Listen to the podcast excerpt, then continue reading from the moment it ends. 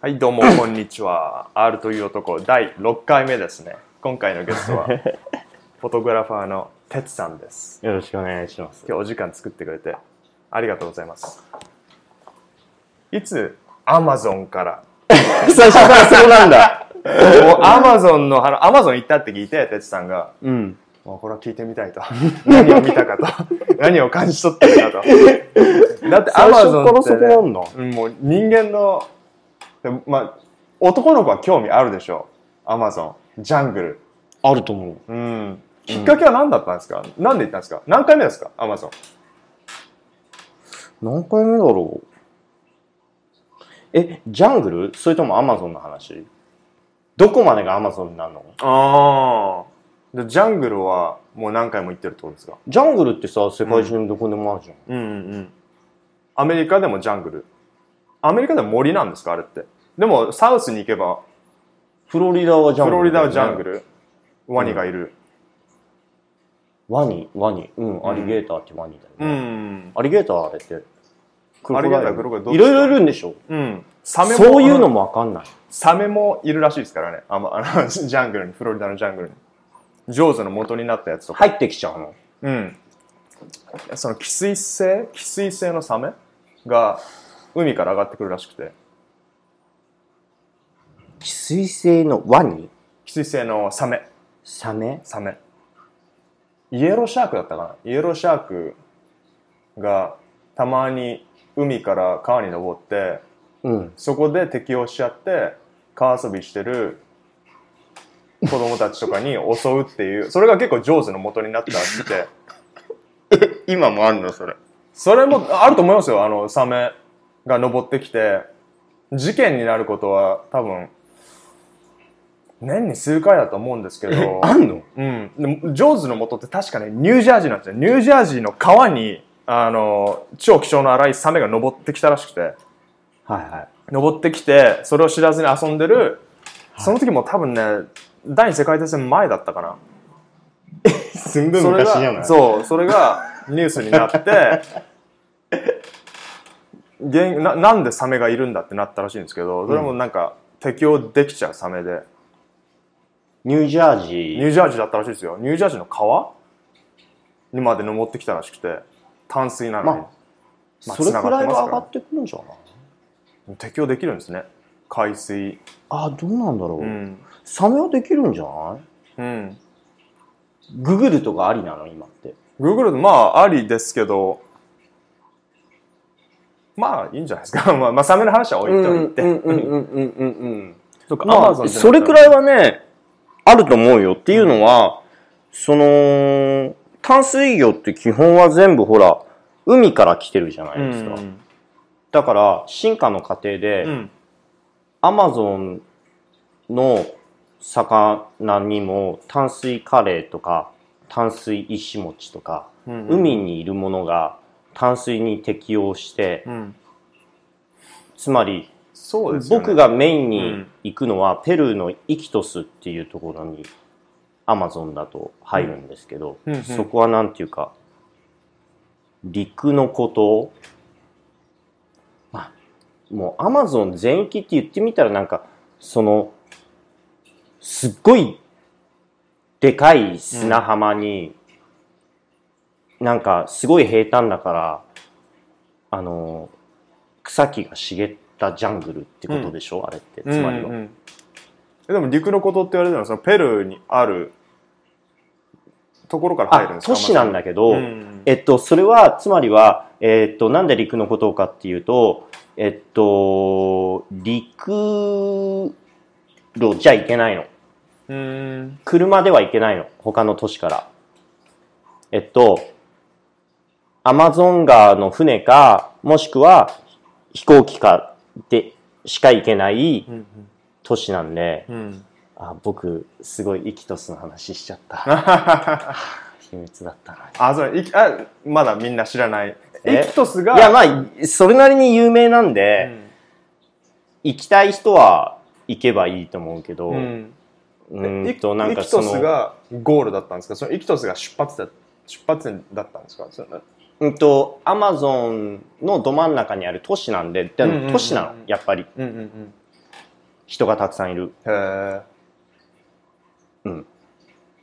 ペルーで、その、うんアマゾンの奥地に行くには、やっぱその都市を離れて、まあでもちょっと行けばすぐジャングルの奥地なんですけど、まあ人がいないところにうん行けば、それが川でも陸でも、まあ大体はあの魚うん。を探しているのが大半なんですけど、僕うん。は。その奥地に行くときは、もしくはなんかその、うんと、シャーマンの人の。村みたいのがあって、ずーっと歩いていくと、シャーマンのみ？シャーマン。あーなんかこれぐらぐらうるさいね。いや、大丈夫ですよ。大丈夫、うん。拾っちゃわない？まあ、それも生活音ってことで大丈夫です。あの、リラックスできる、リラックスできるこの、ね、うん。キュッキュキュッキュ言うのがうん。床でもいいですか、もちろん。じゃあ、じゃあこれ下げましょうか。ここで床ってのはどうですか？いいですよ。あの、もしかしたら、それ使う？いや、僕は大丈夫です。このまま行きましょはい、すいません、なんかう。い。やいや、大丈夫ですよ。あ、これのが全然リラックスできる。あ、本当ですか？それよかった。うんもう座禅を組んでますね、哲さんが今。そうだね。いいですね。これがリラックスできるんだったら、それそれが結構いいじゃないですか。声も出るし。うんうん。で、シャーマンだけの村があるんですか？それって、シャーマンだけの村っていうか、うんそのシャーマン、僕のシャーマステラっていううんうん。おばさん、おばさんって言っちゃダメか、お姉さんうんうんと、そのボーイフレンドのロニーなんだけうど、ん。まあ、ステラが結局その、うーん、イキトスから、どれくらいだろう。空港から多分、その、イキトスとナウタっていう二つの都市しかなくて、うん言ってみれば、イキトスに、あの、飛行機で行くじゃないですか。まあ、船で行こうと思ったら、どうやって行くんだろう。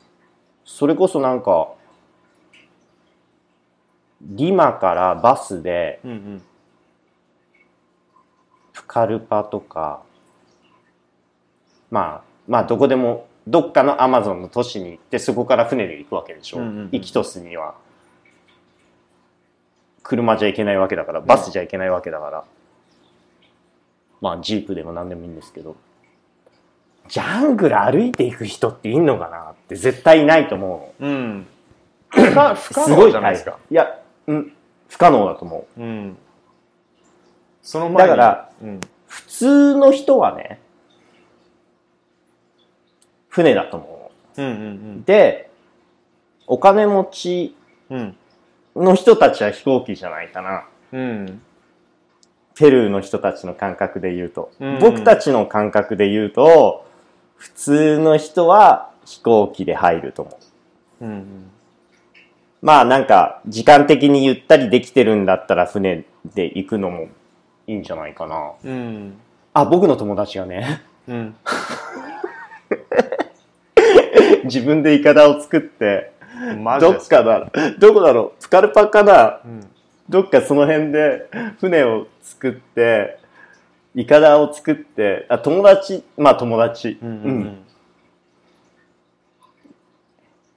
で、今、イカダに乗って、自分、自作の。日本人の人ね。ブラジル？ペ ルペル。ペル。3ヶ月ぐらいかけてイキトスに自作のイカダで行くのかな？あ、違う。イキトスは途中経過なの。うんうんうん。でもイキトスに自作のイカダで行くってすごいよね。すごいですね。もう完成したんですか、いかだ。うん。食料も積めるように。どれぐらいかかるんですかね？わかんない。スケジュールもちゃんと立てて、食料積んで、どんぶらこどんぶらこ。そうそうそう。あー吸ったりしてるよ。うん。なんか、食料現地調達。まあもちろん全部、うん全部全部全部。そうだよ。そりゃそうだよ。すごいよね。すごいねまあ僕は飛行機で行きました。イキトスまで。パパッと。うん。パパッと。うん、パパッと。結構、サクッといけたと思う、僕は。うん。トラブルある時もあるんですかねやっぱ飛行機飛ばなかったりとか、天候とかもあるんですかどうなんだろうね。うん。でもそれがやっぱあんじゃない、うんそれが初めてでした。イキトス行くの。人生。それとももう何回か。でももうシャーマンのえいつの。話？今、テツさんえ、が。そのシャーマンの話、うん。えっと、そのジャン、そのシャーマンのジャングルは2回目行きとすった時。うん。1回目は、えっと、魚を取りに、えっと、うん、行きました。うん。お目当ての魚がいたんですか？その時は、それお目当ての魚は、あの、ディスカスス。ディスカス。もちろん。ディスカス、はアマゾンにいるんですね。うん僕はそれは知らなかった。い。あ、そうそう。ん。アマゾン。ううん、だからアマゾンに行ったの。うん。取れました？ディスカスって、もうい、行った、行ったらいるんですか？え？行ったらいいんですか？なんか、僕の中で、僕昔熱帯魚飼ってたから、ディスカスってなんか高級な、あの、魚ってイメージがあったんですけど、うんアマゾンに行けば、野生のディスカスが見れる。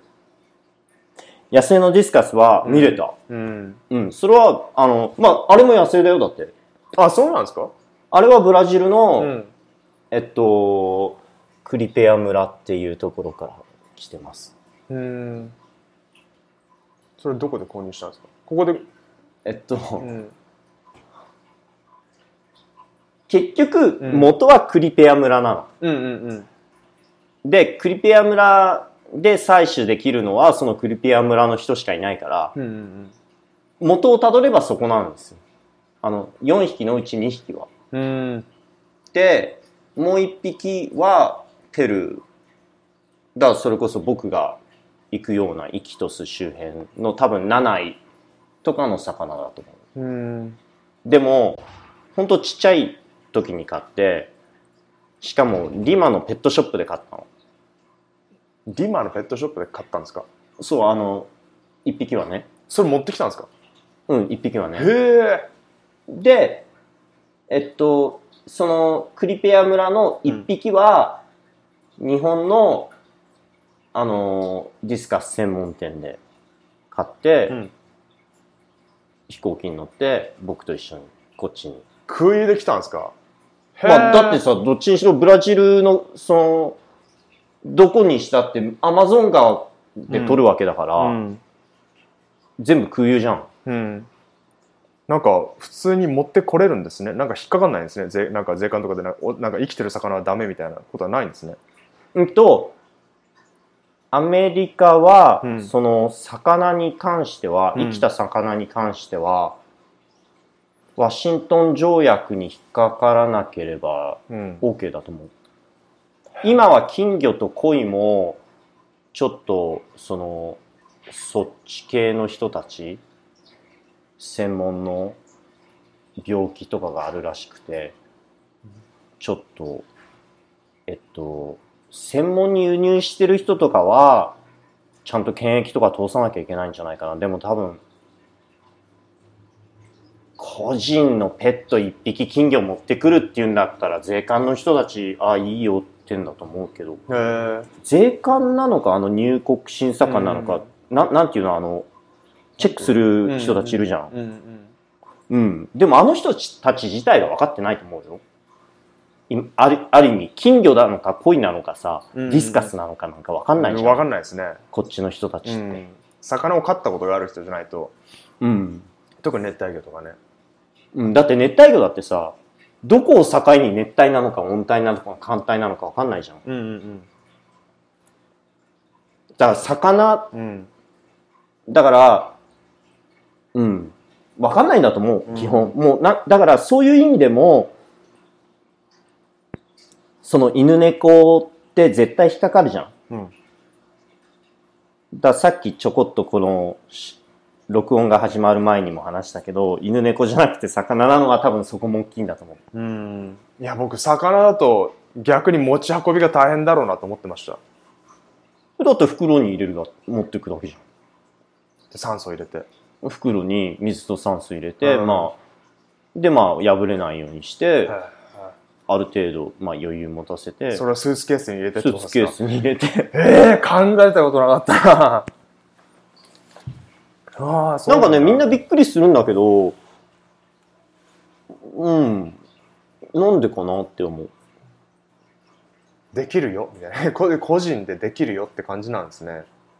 なんかイメージ的には イメージ的にはだってあのね犬猫確かにイキトスから一回持ってこようとした時は止められたの、うん。それは多分アマゾンから、うんうんうん。あそこは土地柄やっぱりそういう野生動物とかうん。輸出入とか、でもしかもその時のあのペルーのうんなんか結構もう適当なんじゃない？でもほらペルーの人たちってある意味そういうところ。なんていうかこっちの警察の人だって分かってないし入国審査の人たちだって分かってないしなんかルールだってなんかちょこちょこちょこちょこ変わっちゃうから。だってこの前イキトスリマを飛んだ時は液体は全部手荷物にしてくださいっていうの。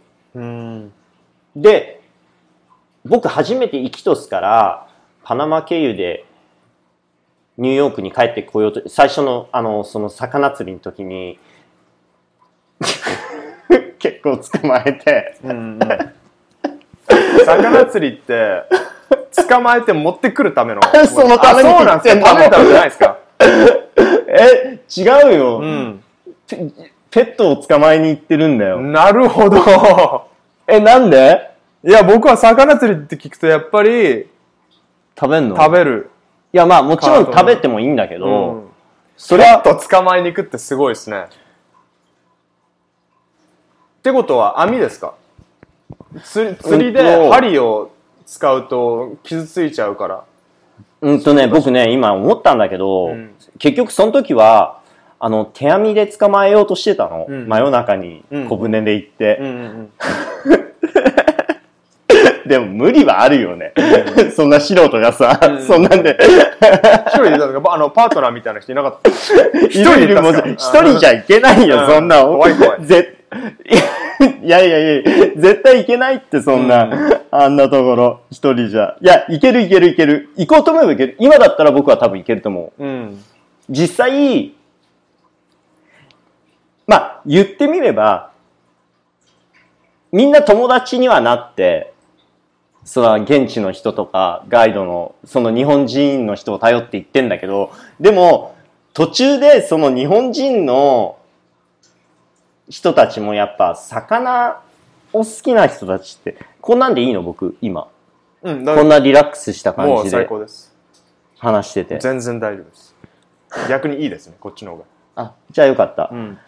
うん。それが、あの、僕的にはなんか、うん。あのー、なんつうんだろう。どこまで話したっけ？えっと、まあ手網で夜に船をいや出し、て。いやだから魚を取りに行ってるわけじゃん？言ってみれば、うんアマゾンまで。うん。捕まえてこっちでペットにしようっていう。でも、まあ持って帰ってこれるかどうかもわかんないわけじゃん。それも今となってみればだよ。こんな簡単に、いや全然持ってこれるよみたいな感じで言ってるけど、持ってこれなかった時もあったし、持ってこれた時が大半だから持ってこれるよみたいな感じで言ってるけど、それだって運が悪ければ持ってこれてないのかもしれないし、うん。その辺は、うん。うんと、多分、あの、必然的にうん。ことが運んでるんだと思う。いろんなところで。で、今回行ったのは魚を、の写真、あ、ちょっと待って、ちょっと待って、じゃあそっから僕もう間違ってたのか。魚を取りに行ってたってことは、あ、写真を撮りに行ってたと思ったの？そうそうですよ。フォトグラファーだから。違うよ。違う。そういうことか。なん、なん、じゃあ僕は魚の写真を撮りに行ってたの？そう、と思ってたんですよ。写真、で魚を取りに行って。いや、だから、す魚を被ごい、だから、写体として。いや、だから、じ、いや、だから、それも、実際撮ったの、結構。はあはあはあ写真を？それとも。写真いや、だって僕、カ魚を？メラ持ってってんだもん、その時うん。でもさ、そんなところにカメラの機材を持ってくこと自体がさ、うーん、いや、すごい素晴らしいと思うよ。うん。でもなんか、まあ、だいぶ前の話なんだけど、それは。なんか、オートフォーカスが動かないんだよね、最近。使い方わかる？僕はオートフォーカスでしか撮らないから、撮るとしたらオートフォーカスでしか撮らないから。でも、オートフォーカスが作動しないの。でも、最近使ってなかったからさ、うん言ってみれば、その時だって、何年前だったんだろう。まあ、一応、しメインのカメラを持ってってるわけよ。うん。でもさ、そんな行ったこともないさ、うんアマゾンの奥地にさ、別に持ってっちゃうわけじゃん。メインのカメラを。うん。いや、まあいいんだけど、その時はその時で、だから。で、もうすでに、ほら、レンタルで回してたところもあったし、うんうんだからまあ、アマゾンだから何があるかわかんないじゃん、機材って。うん。だからよくやったよなって。うん。でも撮ったよ、結構。でも撮ったけど、ほら、別に、潜って撮ってるわけでもないし、うんうんその漁師の人とか撮ってたり。潜って撮ってると思った。もう、プラネットアースの世界だと思って。いや、やりたいの。いや、だから、もちろんそこに行きたくて、うん行ってるんだけど、でも、魚、何なんだろう？魚を媒体にして、やっぱ、そのアマゾンっていうか生態系っていうか人というか、そういうところにつながってるんじゃないかなって思う。うんうんうんうんうん。まあ言ってみたら、その時はさ、あのーディスカスは取れないんだもん。僕自自分ではね、他の取りたい魚は取れたんだけど、うんピオトドーマとか。さ取りたい魚っていうのは、取ってペットにする魚 そう、可愛いのがいるな。魚の写真を撮るんじゃなくて、撮りたい魚っていうのは、ペットにする魚。捕まえたい魚がいる。超勘違いしてた僕。この会話の前。写真撮っ、あ、じゃあ、なんか魚撮っだだから撮取ってるんだよ、ちゃんと。でもさ、アマゾン川潜ったってどうせ取れ、どうせ取れないって言ったら、だから、それを取るとなったら、それこそ、僕がちょこっと、じゃあ、2週間とか、1ヶ月とか行って、取れますかって？いや、まあ取れることは取れるかな、今となれば。でも多分その時行った経験があるから、そういうところに行けるようになったわけであって、うんうんうん最初1回目行った時っていうのは、いや、まあでも何、いや、でも写真を撮るって、そういう風な、だから、そのレベルで撮ろうと思ったらさ、アマゾン川でそんな鮮明なだよ。ディスカスが綺麗な水の中で泳いでるアマゾン川。だって綺麗な水、だじゃない透明な水自体がないじゃん。うんうんうんある場所によってはあるから、だからすごい、うんすごい映像が撮れましたって言って、その NHK とかさんが、うんでとか言っていいんですか？もちろんもちろん。何でも。何でも。なるほどね。僕は、特集を組むわけで。そう、僕はてっきりその、テさんが特集をと、特集を組んで撮ったのかと思ってました。だから撮影したのすげえなと思って、あの泥水の中で。あ、テツさんが倒れた。あなるほどね。あ、はい。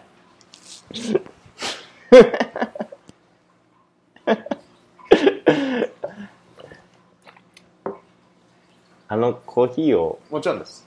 取ってもらってもいいですか？い。今、つな、つながれてる。でもその考え方も僕なかったですね。その今、僕今、僕たち今ピンマイクをね、うん服に留めてうん。録音してるじゃないですか。こっちの方が僕は音のクオリティがいいからと思ったら。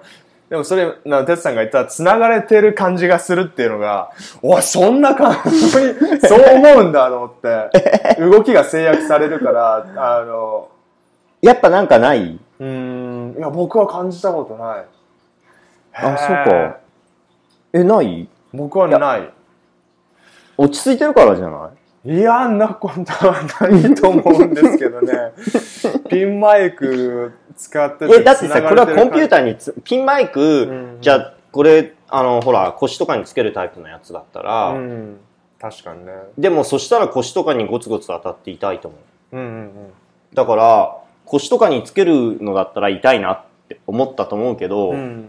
これだとコンピューターにつながれてるかなって思う。いや、考えたことなかったな。え、みんな言わなかった？一回も言ってなかったよね、それは。言ってなかったですね。すいません。いやいやいや、全然全然。もう、繋がれてる感じがするってなんか。すげえ考えたなと思って。そうなんだと思って。え、だって、普通に見たら、あ、つなんかつながってるなって思うと思うよ、み んまあまあな。ま あ横から見たら。なるほど。誰かえ、今どう、だ、んどう見ると思う？これを。まあ確かね、誰か入ってきたら、あ、何か、何かしてるんだろうなって。だって、僕たちを、あの、デジタル化してるわけでしょ？僕たちの音声を今、うんうんうんコンピューターにつないで。うんうんうん。それは考えなかった。うん。え、そうだと思った。すごいなと思って、だから。うん。それがストレスになったりしますなんか繋がれてるなって思っまあ、この、まあ、マイクじゃなくてもいいですけど、うん。普段うん、なんか、なんかに繋がれてるなって思う。なか繋がれてるなとか、何か自分の動きを制約してるなって思ったりすると、結構ナーバスになったりします。あ、だからそれはあるんじゃない？だからその、うんさっき言ったさ、家族のこととか。なるほどね。うん。つまり、その、制約になってしまうっていうところも、それは言ってみれば社会の骨組みの中で家族っていうものがあって、僕たちはそんなところ関係ないところで家族っていうところなんだけど、社会の骨ぐ、社会から見てみると、家族だからっていうところもあるわけじゃん。うんそこに制約されてしまうっていうの？それだったらそれを外すために、じゃあまあ、海外にいるっていうのは、まあ確かに手だよね。うん。と、まあ、認めざるを得ない。うんうん。不満なところももちろんあるんだけど、繋がれてしまうって表現になっちゃって、だから僕としては別に繋がれてるって、ポジティブでもネガティブでもなくて、繋がってるっていいことじゃない？うん。うん。それはポジティブでもネガティブなくて、今、現在の状況として。うん、そう、ある程度の中で繋がりがあるっていうことは、うん。素晴らしいこ。こういう風な状態で、りょうくんと僕がこういう風に、録音して、その、第6回目でしょ？だろうかシリーズの。な。うん。うん。すごい、うん。すごいなって思う。でもそのつなんか繋がれてるなって思ってそれからん抜け出したいっていうことはありますか？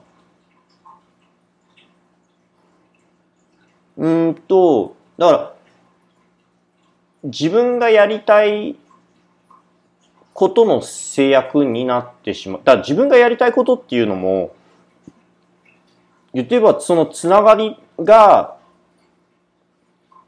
つながりのおかげでできるわけじゃんそれがやりたいことであったりとか、そこがこ、その、その張った状態でさ、すべてのつながりが。で、こういうふうに張った状態で、ちょうどいいところで浮かんでたら、そのつながりが気持ちいいものなんじゃないかなって思う。うん。ちょうどいい感じで張ってる感じ？なんかストレッチしてるみたいな。うんうん意味わかる？うん。うん。それがちょうどよくななかったらそれをほぐす作業はするんですか？それとも切っちゃう？だから、切るって、なかなかできないと思うんです。すごい痛みを伴わない。だから多分、あのーマッサージとかっていう表現なんじゃないかな。そこに刺激を与えて血液を循環させることによって、なんか、前は筋肉として機能していたものが老廃物になって、血液と一緒に流さ、乳酸になって出ていくみたいなさ、うんそういうことじゃない？うん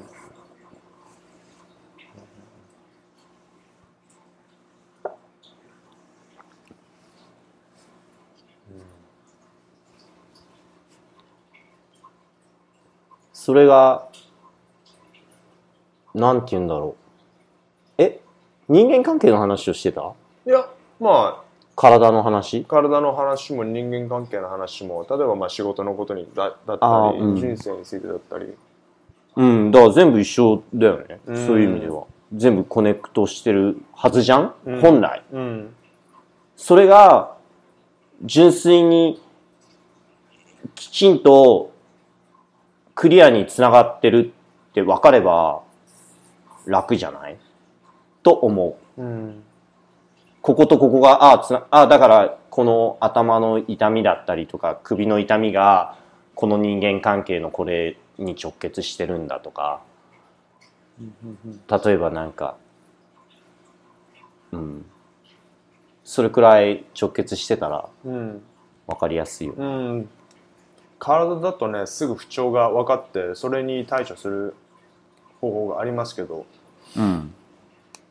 人間関係はそれをにこう当てはめるっていうのは結構意識しないとできないことですよねなんかなんか瞑想とかするじゃないですか哲さんとかってうん。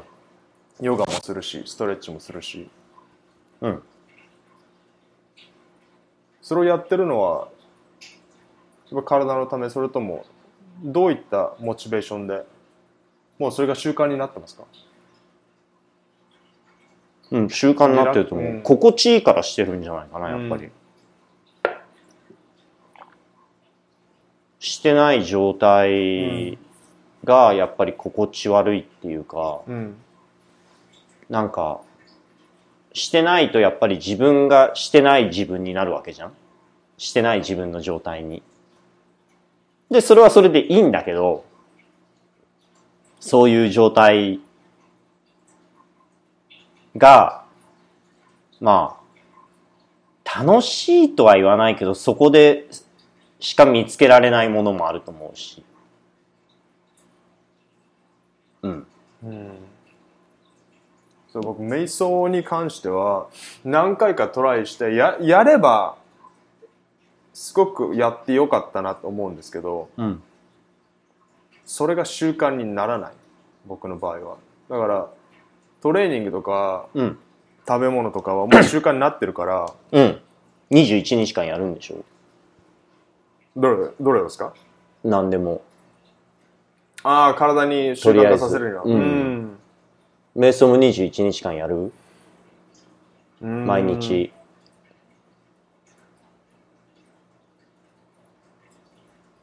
瞑想に関してはできてないんですよね。なまあ時間はだ向いてない。時間はあるし。いや、向いてる向いてないと思いますよ瞑想。いや、だから、でもさ、常に瞑想状態なんじゃない？言ってみれば。うん。なんか、まっすぐじゃん。うん。結構まっすぐですね。だから、すあのーあんまり瞑想とかうんうんしなくてまっすぐ行ける人たちはいいんじゃない？それでも。とも思う。うん。ほら、スポーツ選手とか別に瞑想しなくてもさ、うんその、まっすぐやっぱ伸びていかないとさ、うんでも後で負担になって膝とかに来ちゃったりね。うんうん。なんか後々っていうのもあるんだろうけど、でもやっぱ体を鍛えるにはやっぱそういう、ある程度その瞑想状態っていうかなんか、それに集中してるっていうかなんか、ある程度やっぱ、繋がってないとできないわけじゃん？うん。それはそれこそ。その、神経が自分っていうかさ、自分っていうものがないっていうかさ、そこの状態を保つっていうか、そこの運動、だ体っていうのをなんか、どこからどこかに動かすていうかその動作とか、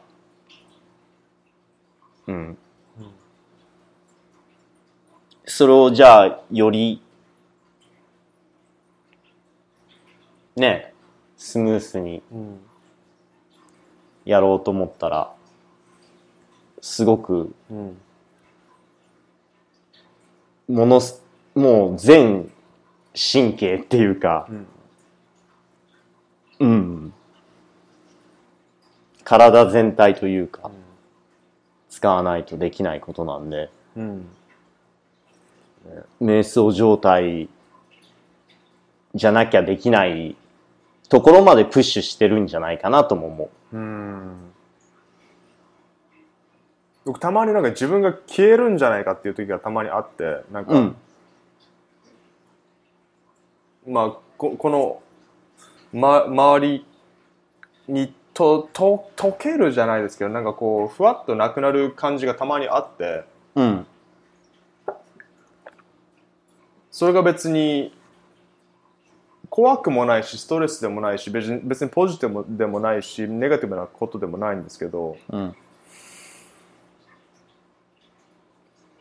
存在意義ってわけでもないし、うんこうなんか英語で言うとなんかディソーブしてる感じが別に瞑想状態に入瞑想とかしてなくてもうん。ふとした時にあってうん。これは自分のアイデンティティがなかまあアイデンティティ確立することがいいことはっていうわけじゃないと思うんですけど自分というものがなくなってきてるのかなって思ったりするんですよね。と特にここ最近は。なんかいろんなことをやってこうやってこういうポッドキャストもそうですけどやり始めてくるといろんなことをアクションしているとうん。逆になんか僕なんか逆にあがいてるのかななんて思ったりしたりするんですよこうなんかこう自分というものをこう確立するためために俺は行動してるのかなでもそういうことじゃないしなと思ったりしててうん。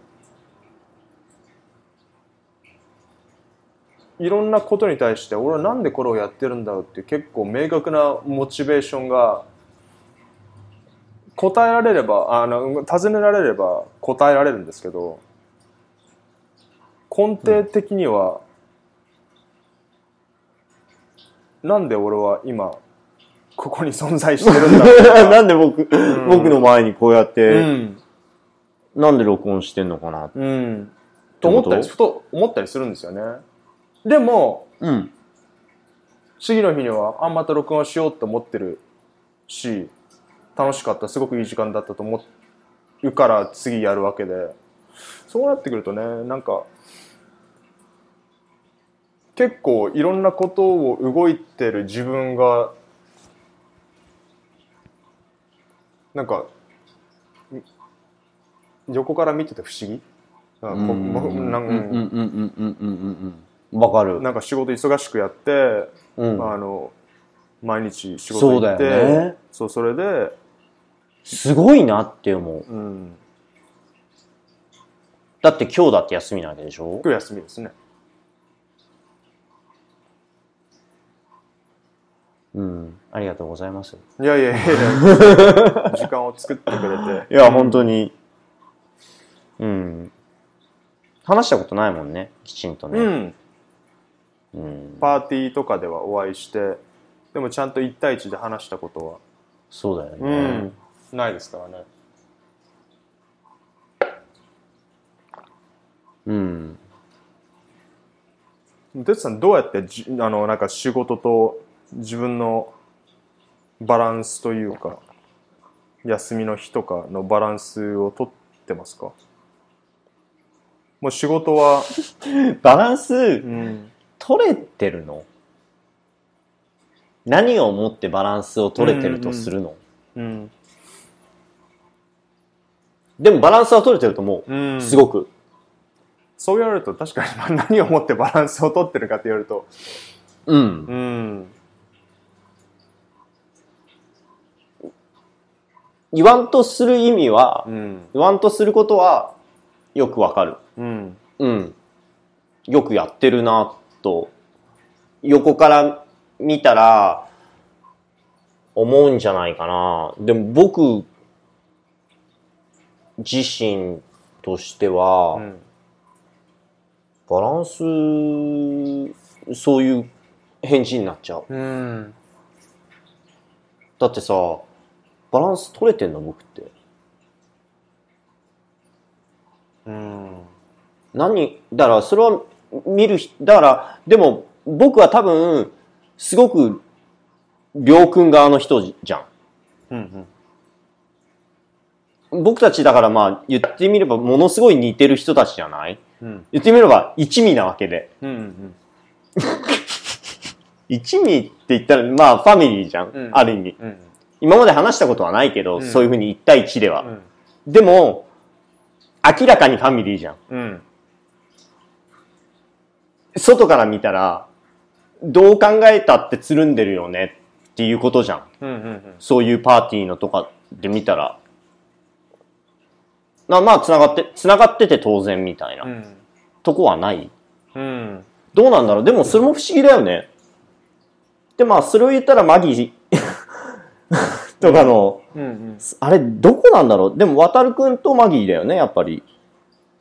きっかけはってことですか？うん、しんいちくんと、そうですね。そのあたりだよね。あそこがつながっててで僕が同じ場にいて哲さんが同じ場にいたっていう感じ？そうだよね、うんで、あとはそのブログのところでだもんね。うんりょうくんが書いてるのを読んで、うんあ、りょうくんがいるんだっていうことを僕が知って、だから、でもなんかまあ、まあでも、そういうパーティーとかの、でもファミリーしかいないパーティーだからね。うんだからそういううパーティーじゃん。うんパーティーって言ったってなんかそういうプライベートパーティーじゃんプ。ライベートパーティーね言ってみたら。うんそうだよね。全部プライベートパーティーだよね。合ってるのはそうですね。なんかランダムなパーティーではなんか知らない人がたくさんいるようなパーティーとかあんまりあったお会いしたことない。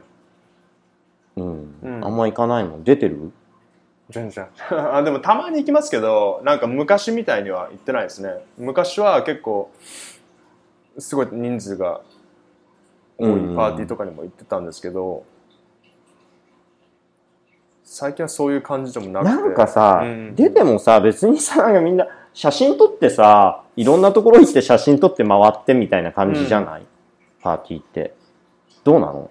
そんなことないの？で、ファッションパーティーって昔からそういうものなわけ、うん。挨拶、そういうところに出て行って着飾って、で、なんか、そういう雰囲気を楽しんで、お互い、なんかこういう人が、みたいな感じで、で、挨拶をして、で、次回って、そういう、なん、なんていうの？社交の場？うんうん。こういうふうに話すことをそういう場に求めるのが、うんまた違うのかもしれなくない、うんそのファッションパーティーでさ、こういうふうに、だってこんなふうになんか絶対喋れないじゃん。絶。対喋らないですね。音が。うるさいし、うん。何言ってんのか聞こえないもんね。うん。お互いの友達が通ればそれで挨拶しそうそうて会話そうそう。そうが中断するし。そうそう。だから、まあ、言ってみれば言っても、まあ、メンツは変わってくんだよ。うんうん出てれば。で、まあ、時々出ればなんとかなるかなっていうぐらい出た感はない。うんそれは社会も変わってきたし、もう全く、全然別なものが出てきちゃったじゃんある意味。うんうんだから、うーんと、すごい楽しそうでいいなって思う。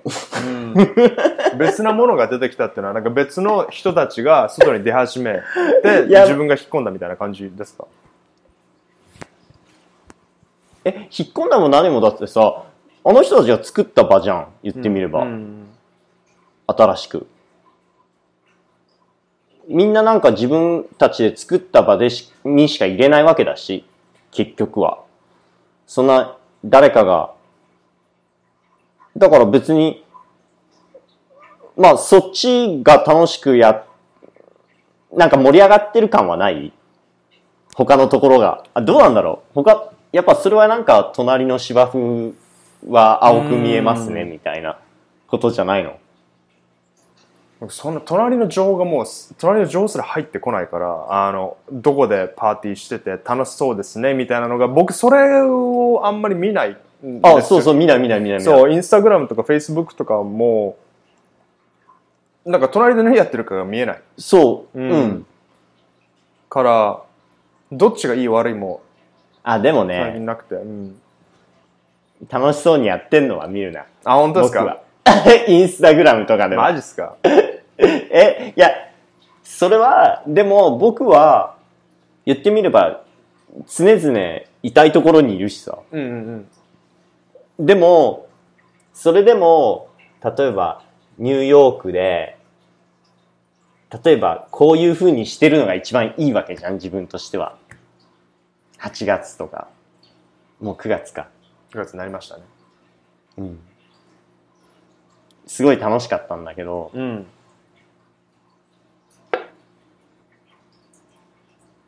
ああ、どうなんだろう。でもインスタグラムとかでさ、みんながさ、南の島とかさ、いろんなとこ行ってさ、楽しそうにしてたらさ、あー楽しそうだな、行ってみたいな、とか思わない？正直思いますね 楽しそうやなと思ってうん。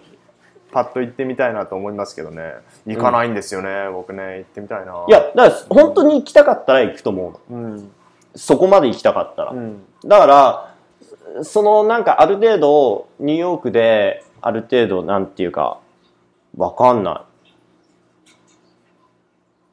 い。え、どうだろう。でもやりたいのはこれやりたい。結構楽しいんでしょ？うんポッドキャストやってるねうん、そうそうそう、そう思う。だってすごい楽しそうだなって思うもん。うんうん。そう。だって、やっぱニューヨークにいる時間って、やっぱ日本人の僕たちからすると、どうなんだろう。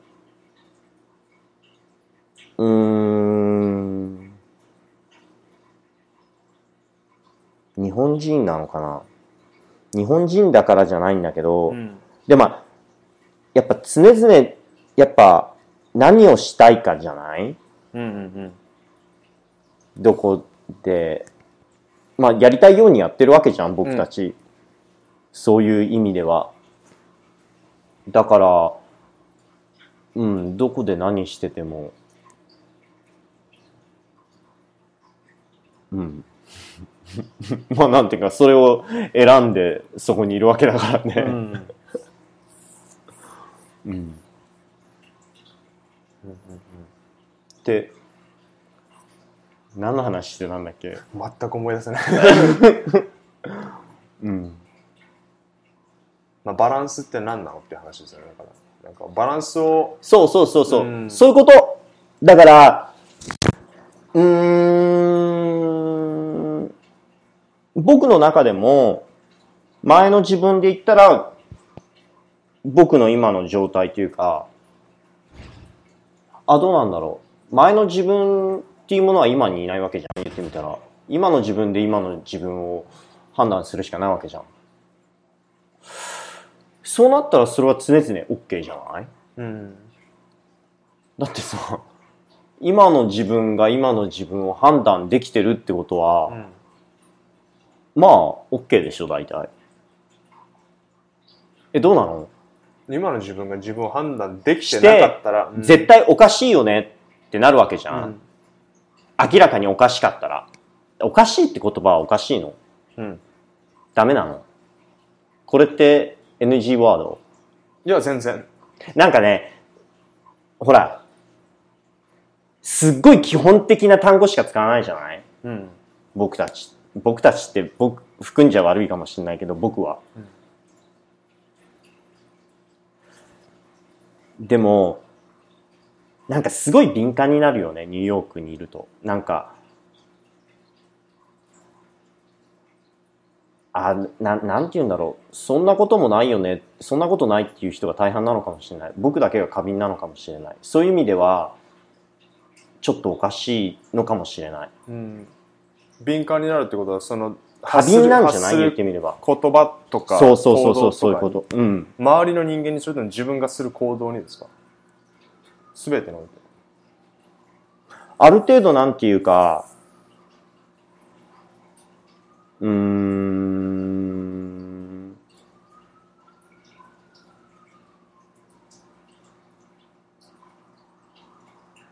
どうなんだろう。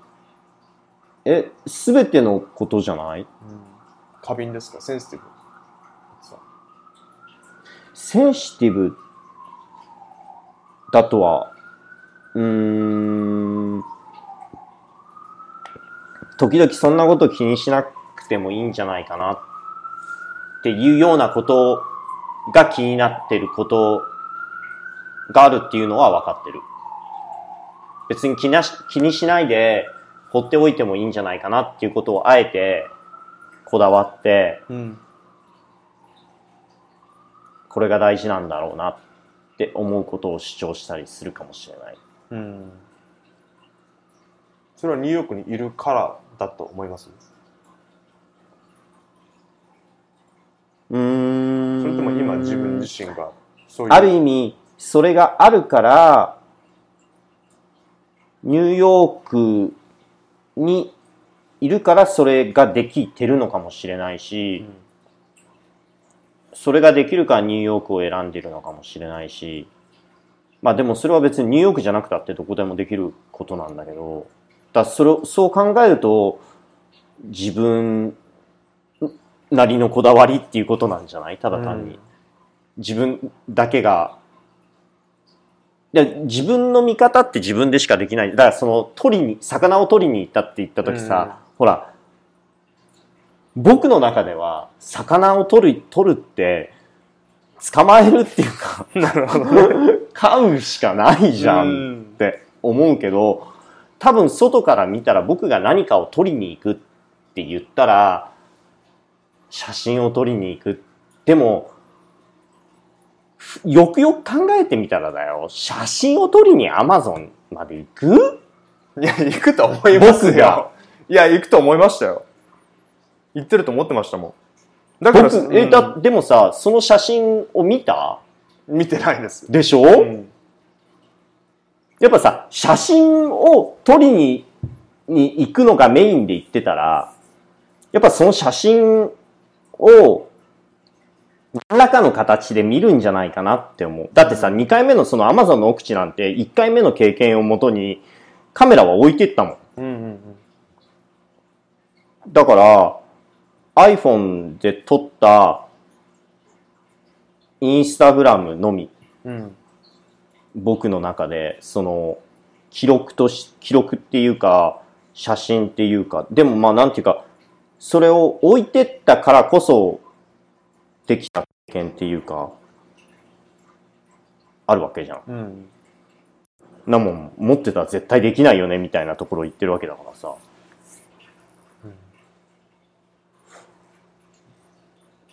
うんだからなんていうか、もうそこのギャップがもうすでにできてるんだと思う。ある意味。だからちょっとめんどくさいことになってんだよね。うん実際問題。わかる意味。自分の中での感覚と自分、うん、そうそうそうそうそ他人の感う。覚うん。がずれずれずれてきてるそれとももうなんていうかさ、あ、どうなんだろう。でも僕が写真やってるっていうことを知ってる人自体があんまりいないと思うよ。今ですか、今っていうか。あ、そういう言い方は、あの、まずいかもしれない。もしかしたら。うんあの、そういうい、だから今のスピード感で言ったらだよ。だってさ、1ヶ月2ヶ月なんかインスタグラムやってたらさ、いないんですか？みたいな感覚じゃん。うん世の中的には。講習もなくなかったらどうしたんだろう？みたいなうん。Facebook も更いや新しないでもね、そういう意味で言ったらだよ。それがおかしいんだと思う。だってさ、昔の人なんてさ、何年単位じゃん。だって普通にさ、1年2年ちょっと撮影旅行行ってきますみたいな感じなわけでしょ普通に。なんか、なんかさ、こだわってやろうと思ったらさ、それくらいの単位でやっぱ、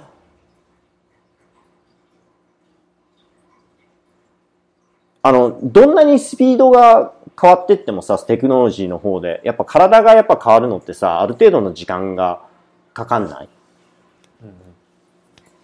その地球環境だったりさその季節一年は一年なわけだし一日は一日なわけだし。だからそのどんなにコンピューターのとかなんかいろんなところでのだあの脳みその中のさその処理速度が速くなったりとかさ、脳みそがすごい機能良くなってもさなんか体はまあすごいあの瞑想したりとかある程度なんてそういうね環境を整えてあげてすごくあのうまいことを回復能力を高くすればものすごいことはできると思うよ。でもそれはそれでさなんかものすごいエクスペリメンタルなことじゃない、うん。そこに行くのにもう超一生懸命に全てを投げ合って集中して常に瞑想状態にしたりっていうかさ。もう何もうなんかそこの研究だけでなんか古代文明を解明していきましょうみたいなさ感じになっていかない？うん。なんかヨガの古典を開いてさ時間かかりそうですよね。一生人の一生を費やす事柄な気がしますけどね。あそう思う。ん。ううん。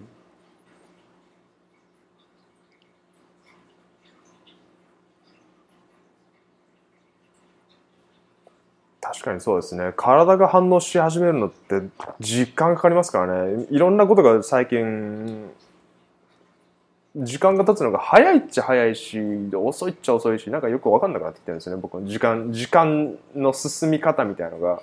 うん。変になってききてて僕の中で、昨日起こったこととか1週間前に起こったこととかが1ヶ月前とか半年前に起こったような気がしててなんかまだ1週しか一週間しか経ってないのみたいうん。な、うん、中身が濃い生活をしてるから。中身が濃いのか。はあんまりにもだって昔だったらこんなに情報って入ってこなかったからうん。1週間前に起こったことは1週間前から今今まで今現時点までうん。10のことが起こってるとしたら今振り返ったら1週間前だったんだと思うんですけどこの1週間の間に100とか1000のことが起こっててそれをビシバシビシバシ感じ起こって起こってるのを起こってる情報が入ってくるじゃないですか。あの例えばツイッターだったりとかニュースだったりとか人と喋ったりとかあったりとかうん。して、結構無意識的にうんうんうんうんうんうんうん1週間に入ってくる情報の量とかがかなり細切れですけど増えてきてるから、あものすごい情報が入ってきてるよね。うん、情報の量が増えてるから1週間前に起こったことが半年前に起こ起こるのかなとか思ったり。うん。インプットしすぎかなとか思ったりして最近僕ツイッターとかよくむ昔は見てたんですけど、うん。最近見なく見ないようにしてて意図的に、うんうん。わかる。うん、あんあんまりにもなんかうん。早いって感じるかなんかもうちょっとトゥーマッチだなって感じるかまああれなんですけど。うーんなんか飽和してきたところはあるんじゃないかな。なんかある程度やってるじゃん。言ってみれば。こういうことをやり始めてから。うん。うーんと。うーん。どうしたいんだろう。そのオーガニックな肉体をないところでうん意識っていうところのを突き止めていきたいのか。うんうんうん この3次元で肉体があるっていうことを仮定した状態でちょっとそこを楽しんでいきたいのか。うん。うんだからどうん。まあ何でもやりたいことをやればいいんじゃないかなって思うの。なんか今思ったのがオーガニック僕ねあの健康に気遣っててトレーニングしてうんうんうんあの食生活に気遣って 体はオーガニックでどんどんピュアになってる感じがあるんですよね。あの、うん。体もよく動くようになってきたし。うんうんうんうんうんうんうん。でも意識的には、まあ、普通の現な僕としては体としては昔の人間に戻りつつある昔の人間の体あの使い方とかうん。あと運動量だとかスタミナだとか集中力だとか体が使えるようなことををあのベストな状態にするようにトレーニングはしてるんだけども、うん。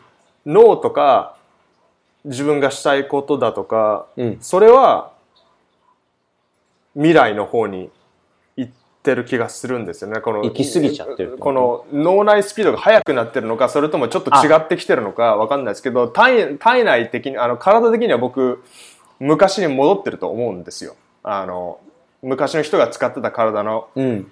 使い方に近づいてきてると思うんですけど、うん。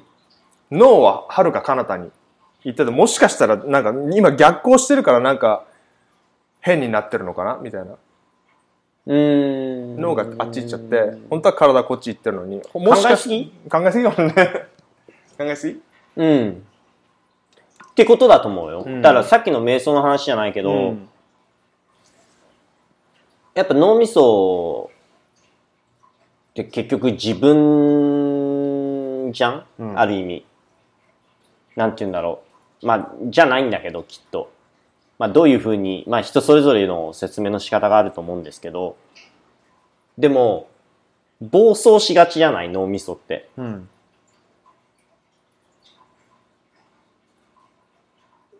まあ、血糖値高ければさ、動けるわけだから、うんこの人たちって。うん。体が疲れててもさ、うん多分、動いてると思ううん。の。寝てても動いちゃってるわけじゃん？言ってみれば。うん。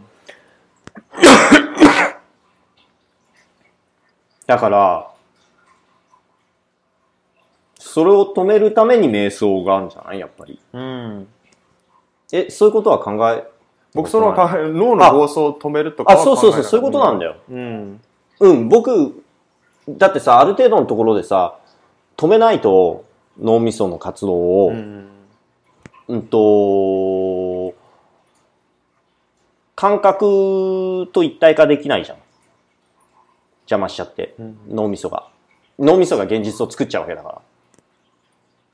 だから、僕たちがエネルギー状態で存在してるわけじゃない？言ってみれば。それを、まあ、ある程度、形作って、こういうふうに光っていうエネルギー状態だったり音であったりそういうものをまあ一応分解して違う次元にして脳みそにまあね五感でもいいんだけど六感まで七感までねそこに次元他の時間の感覚とかそういうものまで混ぜてもいいんだけどそういうところでまあ説明づけて経験という状況で僕たちに説明してくれてるってこと？脳みそって。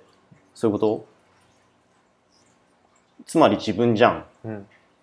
説このなんていうか説明してくれてるわけじゃん。うん。これを、この今起きている、僕たちがエネルギー状況、状態のぐだーってみんないるわけだけど、そういう状況だったら、僕は僕として存在してないし、りょうくんはりょうくんとして存在してないし、こういうふうに僕たちが対話してるっていう経験は導き出せないわけだから、と僕はそういうふうに説明づけたりすることもある。うんというよりもそういうふうな感覚かなわかる意味おぼろげながら。おぼろげながら。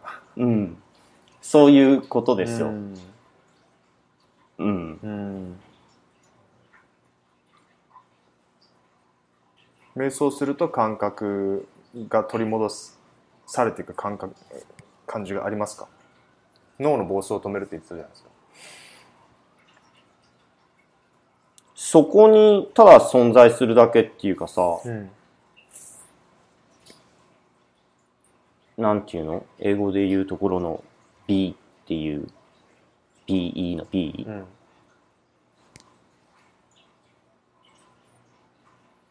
うん。なんか、すごい、無なんだけど、満ち足りている感覚を経験できる？実感できる？うんのかな、うん瞑想状態。うん。どうなんだろまあ、瞑想状態、瞑想っていう、だ座禅組んでさ、めなんか、ハンハンド内で瞑想状態じゃなくても、ちゃちゃんとなんかその場にいて、その瞬間に集中できて、それを瞑想状態としてもいいんじゃないかなって思う時もある。うんうん。でもなんかちゃんと座ってなんか瞑想瞑想してますっていうことだから。あ、でもなんだかんだってやるかも。ふと。ふう。うん。うんまあでもヨガとかしてたら結局そうじゃん。ヨガの間とかずっと。しかもね体動かしてますけど呼吸に集中してうん。でもさ、動かさざるを得ない時とかない？うん。なんか、じっとしてる方が痛いとかさ、うん朝とかやっぱヨガとかしてストレッチしないとさ、一日中体痛くてさ、うん。何をすしても、なんか自分じゃないみたいな、うん。きちんとできてない感じになるから、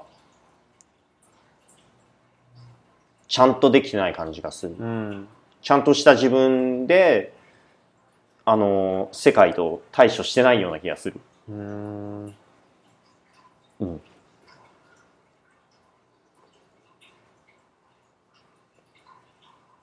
まあ、それ自体がおかしいのかもしれないけどね。ちゃんとした自分で、別に、うん。うん僕は考えすぎなのかもしれないですけどうん。でもそ今哲さんに言われたことをそこまで考えたことがなかったなっていうのがありますね。なんか世界 世界まあまた考えるのかって話ですけどなんかこう、うんなんかその外の世界にちゃんとした自分が向き合ってないっていう意識もなかったしまあ考えすぎですね。うん。追っつかなくなってるかもしれないですね。僕もうちょもうちょっともうちょっとリラックスした方がいいのかもしれないですね僕は。リラックスするのもね。焦ってるところってあると思う？あのね、うん。僕が焦んなくてもいいんじゃないかなって思うところはうんあって、うんうんうんなんていうか、うん、どうなんだろう。やれてんのかやれてないのかっていう話になると思う。バランス？何をもってバランスが取れてるかどうか。結局自分、自分でしか判断できないわけじゃん。自分がやりたいようにやってて、自分で、なんて言うんだろう。あのね、楽しけりゃいいって言うから、すごいなんか、すげえ、この野郎とかって思われてるんだと思う。でも楽しけりゃいいっていうところ、だから別に悲しくても、自分で納得できるよ、できれば、だまあ、え、でもさ、なんか、責任を取る、レスポンシビリテうィん。っていう話をどっかで神社としてた。神社としてて。してたじゃない、うん。レスポンシビリティの話。なんか、うーんと、そう。なんか、迷惑かけるかけないとかじゃなくて、うんとね、まあ僕が意図しないっていうか、まあなんて言うんだろう、僕が意図しないところで気づけてしまうこともあるわけじゃん。なんか、別に全然気にしてないだそんなことを気にしてたら全然っていうところもあるんだけど、本当に自分でも、まあ、うん。まあいいかなって思うことも多いから、そしたら、楽しいことをやってた方、楽しいことに集中した方が、うん僕としては。うんうんみんなが楽しいって思ってる、思えるようなことに集中した方が、あの、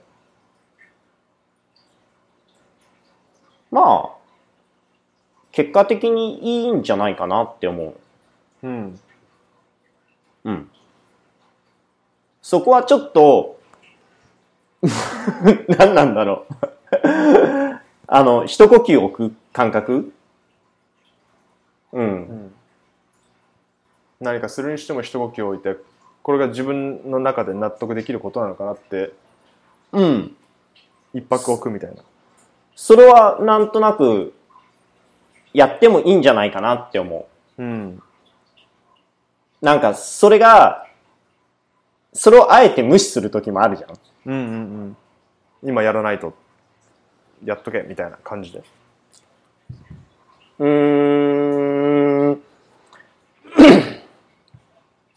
だからその楽しければっていうところの喜怒哀楽だと思うんですけど、えっと、そう。最後の楽し、楽喜怒哀楽って、だから多分、喜怒哀がなかったらうん、楽まで行き着かないっていうか、うんうんやっぱ最終的なところじゃない？楽しいって。うんうんあ。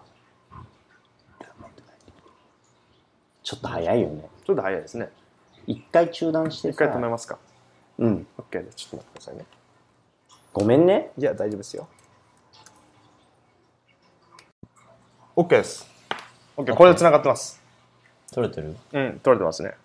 この一つと二つのやつを後で combine すれば OK なんで。すごいね。うん。中断してみしまいましたけども。ごめんなさい。しかもその中断の理由が間違いだったっていうね必然だよね。まあ必然っちゃ必然ですね 僕もちょっとトイレ行きたかったし あ、本当？そうそれでうん。なんかちょっとうん気の毒なことをしたな。いやいやいやいやああっち側の間違った人にま、間違った人たちがかわいそうだなと思って。だって巻き込まれたわけじゃん？言ってみれば。注意書きがあればいいわけだけどさ、うんうん注意書きをしてくださいってお願いしてんのうに、んうんこういうふうになんか中断させられるのもさ、うん。例えばこれはまあ、まだりょうくんみたいな心が広い人だからいいけど、うん。これが例えばね、小難しい誰かさんだったら、確かにね。小難しいとなんでこんなことが起きるのみたいな。あるかもしれない。めったにないと思うよ。でも、うん。そんな、でも、そんな心配をしてこんな話をしなきゃいけない。でもそれが分かっちゃうわけじゃん。うん言ってみれば。でもなんかそっち系もやってたよね。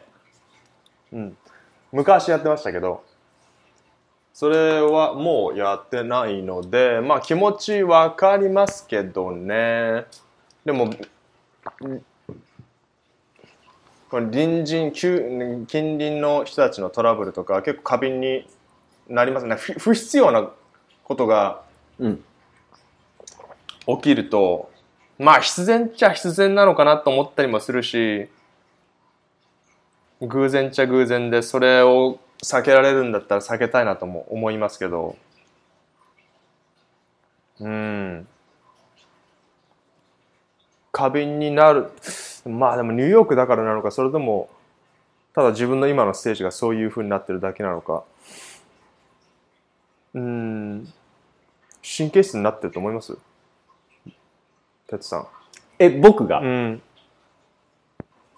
過敏って言葉が出ましたけど。神経質なのかな？なってるんじゃない？うん。だと思う。ん。う。でも、避けられることは、避けたいっていうか、ふださっき、え、さっき言ったじゃん、不必要な、あのーことを荒げるっていうか、人の気持ちを荒げるっていうか、僕が思ったことを、僕のボキャブラリーでポジティブでもネガティブもない言葉で表現してしまうと、言ってみるわ。ある程度素直なところでボソッと言ってしまったりすると、それがなんかすごく人を傷つけたりとか、うんうんうーん、なんか自分が後で、まあ別に言わなきゃよかったとは思わないんだけど、でも、うーん、じゃなくて、まあそこはなんか軽く交わして、うんあの、やりたいことを自分が楽しいって思うこと、うん。うんと、だから、うーん、ある程度建設的にみんなが、ね、楽しく、自分も楽しく、うん。幸せにやりたいようにできれば。うんいいんじゃないかなって思う。うん。まずは自分の周りから。自分が楽し自分が楽しく暮らして、それを楽しく暮らして、うん。だから、楽しく暮らしてんの？僕って。暮らしてます？いたの、楽しく暮らしてる？僕。やそれはもう哲さんしか分かんないですよ。どうなんだろう？ん。どうですか？う楽しいと思うよ、僕。うん。楽しいように、うん。楽しいけど、やっぱ喜怒哀楽は全部あると思う。ちゃんと。うんその中にちゃんと楽しいっていうのはあると思う。全部ちゃんとあると思う。うんまあ、なんていうか、その、ちゃんと認識してると思う。すべてを。うんどうなんだろう。でも、その認識してしまってる時点である程度なんか、ちゃんと楽しめてないのかなと思うし。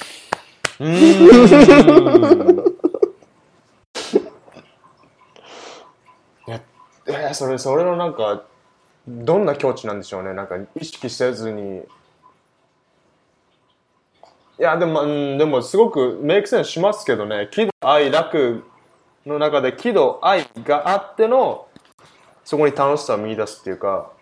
木からも出るしどからも例えばアーギュメントだとかあの、うん。居合とかがあってそれをしてるアーギュメントすんの？も全然しないです僕しないでしょ？全くしない。って言ってたよね。うん。うん。そう考えたら僕悲しむこともそんなにしないから。あ、そうなの、うん。そうなんだ。例えば泣いたりしないし。泣かないの？うん。切なくなったり。ないの？うん。だそう考えたら。うっそ、うん。え、うっそとか言っちゃった。え結構泣かないっすよみんな。本当に？うん。泣かないとでもえ、泣かない？涙結構泣かない？え、で、結構泣かない？え、な、何？え、えちょっと今わかんない。あの状態。僕が最後に泣いたのっていつだろうな。何年か前じゃないですか多分へー。そう考えたら今の現代人の人ってなかなか泣いてないと思いますよ。であんまり怒っあの怒ってないえ？と、思う。喜んでるそれは、え、それって誰をもって現代人とすんの？周りの。泣くってみんな泣くでしょ？えー僕の周り泣いてないけどな。泣いてんのかえ？なあでも話したことえ、ない。周りって誰？例えば。渡るくんとか。まあ、絶対泣かないと思わなうーん、どうなんいだろう。しんちくんも泣いてないと思う。え、嘘。泣いてないと思います。でもまあ喋ったことないからかな。悩むことはあるけど多分それを悲しいとか涙を流すってことを多分してないと思いますけどね僕は。うん。なぜ？出ないの？涙って。こらえてんじゃないですか。こらえるのや。こらえてんですかあ、ねこらえるの涙が出んの？こらえてんのかなこらえてもないなそう考えたらそう考えたら結構僕も喜怒哀楽の愛えき怒と愛が確かに今欠落してる状況にあるなうん。うんそうなんだ。考えたことなかったけど。だそういう、そうなのかな？喜怒哀楽あんのかな僕。ないの？あるでしょ？な、ないの？え？多分、バラン、バランスが、木はなんかあって、うんよ喜ぶことは。たくさんあって、うん。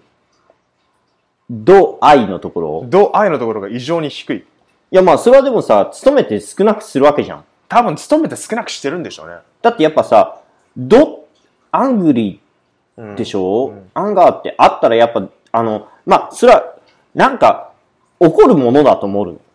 でも、そういう状態にあったら、勤めて、木の方にしたいと思うし、愛のところにあったら、喜怒哀楽の悲しいところにあったら、勤めて楽しい方にしたいわけじゃん。うんうんまあ、別に、そこになくてもいいと思う。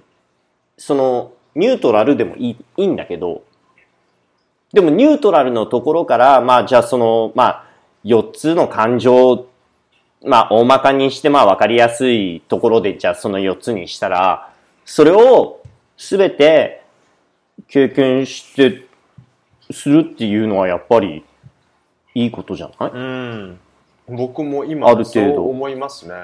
そう考えたら、僕なんかやっぱ、あの、どああのアンアンガーの方は、うん。できるだけす避けるようにししてるから、そりゃ少なくなるわって思ったりしますし、うん悲しいことがないようにうん。努めるけど、うんうんうんうん。それがまあ生きるってことじゃないですけど、例えば僕が、あの、家、あの、怒りから来る言い合いだとか、うんうん。それをしないのは、うん。多分まあ避け避けてるからだと思うんですけどそう考えるとねこれもこれでバランスなんじゃないかなと思ったりしますけどねそれでなんか木の部分をなんか今の人たちってポジティブだポジティブだみたいなことをいなんか言い続けられてうん。ポジティブシンキングだとかうん。あ、うん、そう。うんだからまあ、な、なんていうか世間体もあるからある程度うんポジティブなところに落とし込んでんじゃない？っうんていうところは、あ、どうなんだろう？でもポジティブに回転させてった方が、そういう感覚の方が、ただ単に別に、別に上がってってても降りてっててもいいわけじゃん。うん言ってみれば。まあ言ってみればさ、どっちにしろどっちもあるわけで、言ってみればちょうど先週だっけ？うん大変じゃなかった？あのエクリプスのあたりぐらいから。うんうんその、先週どうだった？先週ね、あの、あれはエクリプスのせいなのか分かんなかったですけど、ちょっとざわついてましたね、僕は。ざわついてた、うん。でも、当然ざわつくよねう。ん。でもまあざわつかないわけがないわけじゃん。だってさ、うん普通に考えてさ、真っ昼間に 全米中で太陽が欠けちゃったわけでしょ、うん。大騒ぎだよね、当然。うん。その時テスト何してましたちなみに？え、見てたよ見てました。屋上で。うん。屋上行く今から？この繋がったまま。この繋がったままには、うん、それはちょっとやめてた方がいいですね。屋上うでん。見てた。うん。ご近所さんと一緒に。うん。ざわついてました。うん。パーテうィー。ん。で、先週もなんかごたごたごたごたしてた。うんい。ろんなところで。っていう感じがする。うん。でも、うーんと、もう、僕もなんかすごい体調とかにも出てたから、うん。ちょっと静かにしとこうと思って。うん。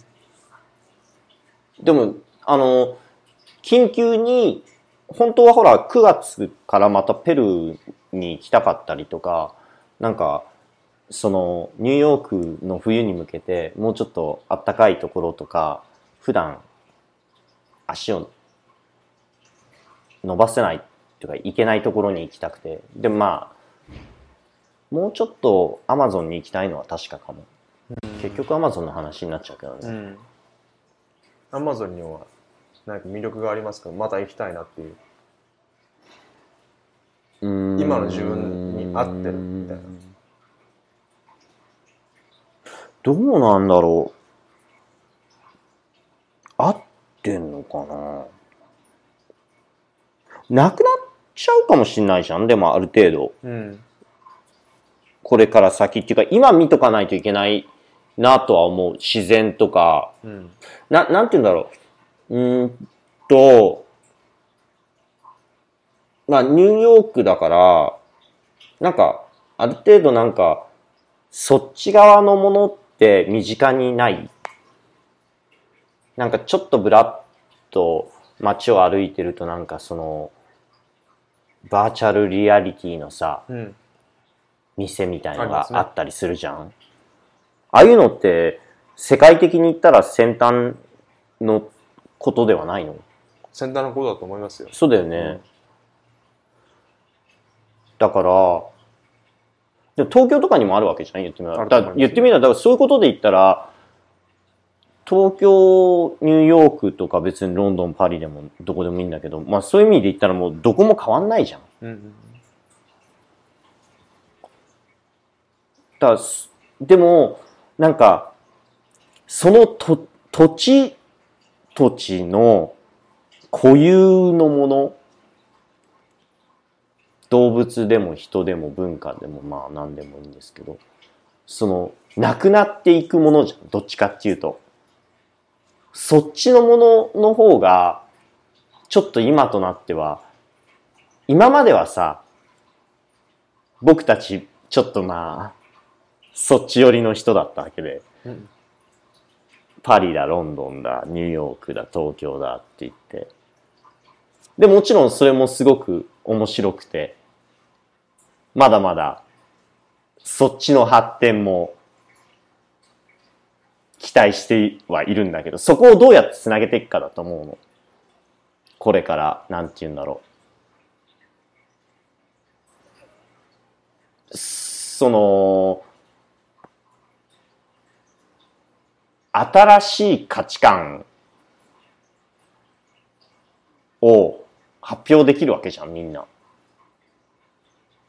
自由に。うんそれはすごいんじゃないかなと思う。でもその中で失われていくいや、もち街ろん、だとかえ、自然だとか、まあ、そういうものもたくさんあると思う。うんもちろん。もしかしたらだって今アマゾンとしてあるけどさ、それが全部砂漠になっちゃう可能性だってあるわけじゃん？今から。で、テキサスがさ、全部湿地帯になるとかさ、うん。まあ言ってみればほら、マイアミとかが全部沈んでね、あそこだってまた、サンゴ礁になるかもしれないし。うん。うん。何が起きるかは、うん。その時々になればわかることだし。うん。今現在は、僕は、まあ、なんて言うんだろう。地球上で、まあ、ある意味一番、なんていうの？手が入ってないじゃん。アマゾンって。ああ、どうなんだろう。どこだと思う？アマゾンだと思う、僕。やっぱその、今も未発見の部族が、去年から今年にかけてじゃない？あの辺り、うんペルーの？それ以外にいんのかな？でもまあなんかものすごいアグレッシブな人たちとかいるよね。インド洋にね。来た人みんなアタックしちゃうみたいな人。弓矢を投げちゃう。あの人たちはまあ別にしてだよ。うん本当に、うんと、うーん、まあ今その、ペルー政府が、ペルー人になりませんか？みたいな感じなわけでしょ？うん。あの人たちあに対して。して。うん。まあ、文明開化だよね。うん。彼らにとっては。ええー、どうなの？どうなんだろうね。僕たちにとってじゃない？だって、うんあの人たちの文明を僕たちが学べる機会じゃん。うーん。ものすごいピュアに。今まではさ、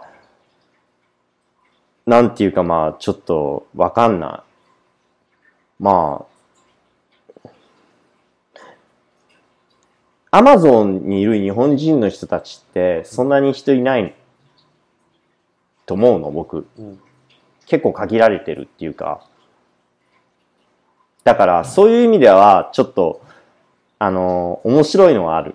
うん言ってて。うん。あの、ほら、その、やっぱ、魚で繋がってるから、魚好きな人たちって、なんか、世間的には変わってるって言われるんだけど、まあ確かにすごい問題あるっていう人たちもいるとは思うんだけど、あの、そのい魚が好きっていう一点では、すごい純粋だから、うんうん、そ、その目的で行く分にはいいわけじゃんものすごい。ちゃんと面倒見てくれるわけだし。だから、そそれがなかったら行ってなかったよね、本当に。うん。だ必然じゃんその結果なんか、また、ね、たまたまそこでヨガでいろんなドラマがあって、うん。なんだけど。ヨガで、ヨヨガしてる時に、だヨガで？うんと、うんと、でもその漁師さんにしてみたら、日本人の漁師さんっていうかシッパーさんにしてみたら、まあ結構業界的には有名な人なんだけど、うん。ヨガなんてするのはヒッピーがすることだから、ヨガはね。で、ヒッピーは、基本は、あのー広場にたむろって、なんかアクセサリー売ったりとか、なんか、ちょっと危ないことをして、で、警察に睨まれたりするから、うちは警察に睨まれると、やっぱ熱帯魚の輸出とかがあるわけじゃん。で、ほら、まあ普通に、ね、ペルーとかはコカインとかさ、コカとか、まあある程度合法、合法じゃないけど、コカの葉っていうのは合法だったりするから、まあその輸出入の許可証とか書類関係とかは、まあなんていうの、アマゾンの奥地のもうなんて、なんもない状態ではないわけじゃん。ある程度許可をちゃんと取って、反抗したりして、そういうのに睨まれるのは嫌だって言って、なるほど。その、でも2、3日やることがなかった。だから、僕はヨガしに行きたいから、ヨガしに行くって言って、ヨガしに行ったら、ちょっと、そう2、3日間はもうお前は、うちには置いておけんってなって、その生きとすの。すごい安宿に泊まったんだけど、まあそれはそれで楽しかったんだけど、うん。で、お友達ができて、ヨガ、ヨガトレーニングで、えっと、いや、またその奥地のところでリトリートみたいなヨガのして、うん。で、今度はその人たちを頼ってまたアマゾンに行って、うんイキトスで。で、その時はその奥地のカメラも持ってかずに、うんその、なんかカメラ持ってかずにとか言うとさ、あいつはやる気あんのかとかさ、言われると思わない？過敏かな？いや、過敏過敏だと思います。今これ話を聞いてる中でカメラ持っていかなかったって言う言うんだったら多分そんなことを思う人はいないと思います。いやでも、現実的にね、すごい、やる気はあるんだよ。うんうんでも、興味の範囲は広いと思う。まあ、それは置いといて、何の話？そうん。ヨガでう、ヨガ。意、気投合して、意気投合、奥地に行って、シャーマントレーニング、一週間ぐらいね。シャーマントレーニングしてるんですか？シャーマントレーニング？一週間。いや、それはちょっと誇張した。ごめん。でも、シャーマンと一緒にでも全体、だから、その前後の、でもだってその、それはさ、イキトスに行ってさ、2週間ぐらい行ってるわけじゃん？その、その間はずっとヨガ、イキトスの、まあ、ジャングルの中で、まあ、イキトスの外れをジャングルとするとしたら、だそこをな、何を、だから僕はできるだけなんかあんま誇張はしたくないから、はっきり言うと、まあでも、生き、全体の工程は2週間だし、実際ジャングルにいたのは10日ぐらい。その前にほら街中でさ、うん食料買ったりとかさ、うん。スーパーがあるんだよ、ちゃんと。でもえでも結構ね、その、イキトスから船で1日とか行ったような、なんもないようなところとかでも、なんか人口が何百人もいて、ーうん。商店もあって、で、定期便が毎日来んじゃない？一応、うんある程度は。僕が行ったところって言ったらなんかそのポ、なんか、スピードバスで5時間とか6時間だから、なんか帰りはなんか、ゆったりで1時間、1日とかみたいなところに行ったりしたんだけど、うん。でも1週間とかずーっと船旅でさ、下ってったりとかもできるし、一つから。うんその10日間の、ん？いつ来る？いつ行くか？って話で、僕すぐ行きたいですね。もうすぐだよね、うんきっとこれ。行きこの、この流れだと。うん。こう、こん、今年の冬かな？な、今年の冬。やっぱだから、ね。だから季節的にはそうなってくるわけじゃ。うんん。うん。だってさ、わざわざさ、こっちの暖かい時期にさ、うんあっち行く必要ないような気がしない？だかうんうん。ら僕8月とか、本当は9月行こうと思ってたんだけど、でもまあニューヨークでちょっとやらなきゃいけないことがいくつかあって、うん。多分出発は10月になると思うけど、行ったり来たりになるのか、でもそれはよくわからない。こっから9月の流れによると思う。うんで、も今日9月1日じゃん知った、うん今日9月1日って。9月1日ですね。わざわざ9月1日だったの？これって。9月1日だから。たまたま9月1日だったんでしょ？いたまたま9月1日でしたね。や、すごいなと思って9月1日だから今日。え、なんで9月1日がそんな特別なんですか？やっぱ9月1日ってさ、うん。なんか、あたふたとしない ?9 月だから。8月までは、うんうんうん。ちょっと余裕こいてるんだけど、9月だよ。うん、9月入っちゃいましたね。ちょっとね。うんうん10 11 12あと4ヶ月か。いうん。や、9月1日、あ今日すごいちょうどよかったなと思って。うん。なんだかんだ言ってまとまったよね。うん。そうですね。これが9月2日とかだったら、まあちょっと違ったんですかね。なんかいろいろ数字とか気にする人ですか、デスさそういう意味で言ったら全部気にする人だと思う、僕。ん。うん。気にしてそうじゃない？うんなことない？気にしてなさそう、あ大丈夫です。どうなんだろう？気にしてないのかな？気にしてるのかな？気にしすぎだと思う、僕は。うんどっちかっていうと。気にしなくてもいいのにって思うん。でもなんか9月1日だもんねっていうのを結構誇張さ、あの、強調された時に、そその本当になんか数字的なもので気にする人いるじゃないですか。なんかこう、方式に当てはめう。て。あ、9と 1?9 9と1と合わせたら1と0だよ。1と0。0を1にしてるってすごい高度だよねうんっていう話をしてたじゃん、どっかで。うん。ああ、そそうですね。うんだそれだともう。うんデジタル化じゃん。うん。言ってみれば。僕たちアナログっていうか、うんオーガニックの存在を、うんこのデジタル化してるわけじゃん。そうですね。0と1のうん。組み合わせで。ものすごいジャンプだと思うよ、これって。うん。言ってみれば。だって、これの瞬間の前って、理解できないわけじゃん。AI は僕たちを。うん。でも今はさ、この2時間の会話に基づいて僕たちがどういう人間かってある程度わかるよね、すでに。うーん。多分声を聞いただけで健康状態とかわかるわけじゃん、きっと。うん。うんってことは、もしかしたらこの音声を元にして僕たちの今の経験が作られてるのかもしれないし、みたいな。う ん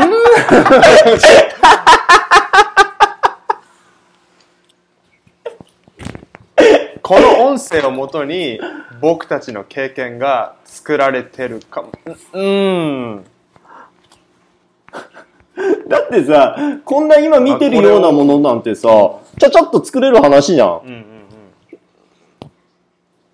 ん。いくらでも作れるじゃん。こんな今見てる画像をう、んブワーって流して、バーチャルリアリティ、ば、なんだっけ、さっきのあゴーグルみたいなやつで、やったら、この画像っていう、ここの、じゃあ僕がこういう風に止まってさ、こういう風に見てる、これだったら、ああ、どうだろう。結構まあ難しいことではあるけどね。まあ全然でもまあレンズ。ズを2つ使って、解像度をブワーって上げて、光ケーブルでグワーって繋いでったら、まあなんとかできそうな話じゃない、っうん。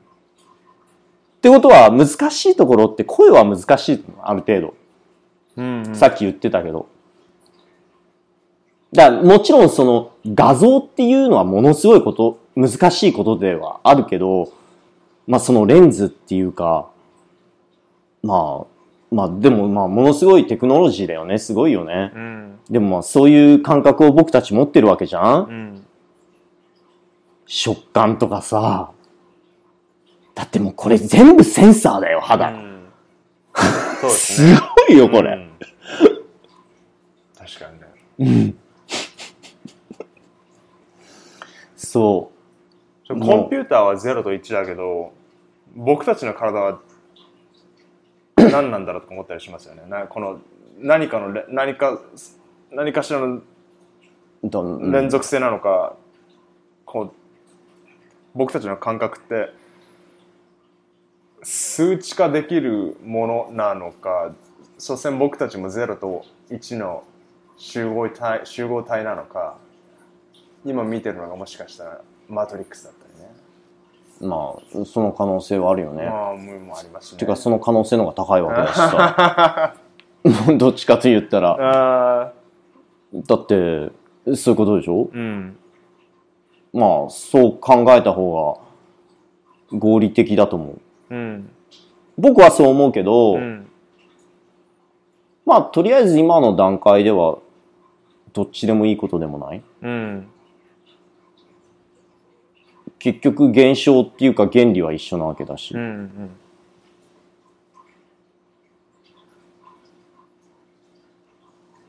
そこをどれだけ無視できるかの方が、うん。そこをむ、ど、どれだけ無視、なまた言葉が悪いんだよな、無視とか言うとさ、大丈夫ですか？そこはかみんな、の、今聞いてる人、ここ全然そこじゃない、そこじゃないよっていいと思いますよ。そうなのかな、うん、絶対大丈夫です。あ、そうか。ううん。そうなんですよ。無視とか言っちゃいけないんだろ。そういう NG ワードないですから。あ、そうなんですか。そうそうそうそうそう、なんかね、うんそういうところで疲れんだよ。うん言ってみると。おかしな話じゃない、自由奔放だと思われてるんだろうけどさ。思われてるよね。思われてると思いますよ。僕も思ってますもん。そう。憧れますよ。自由奔放。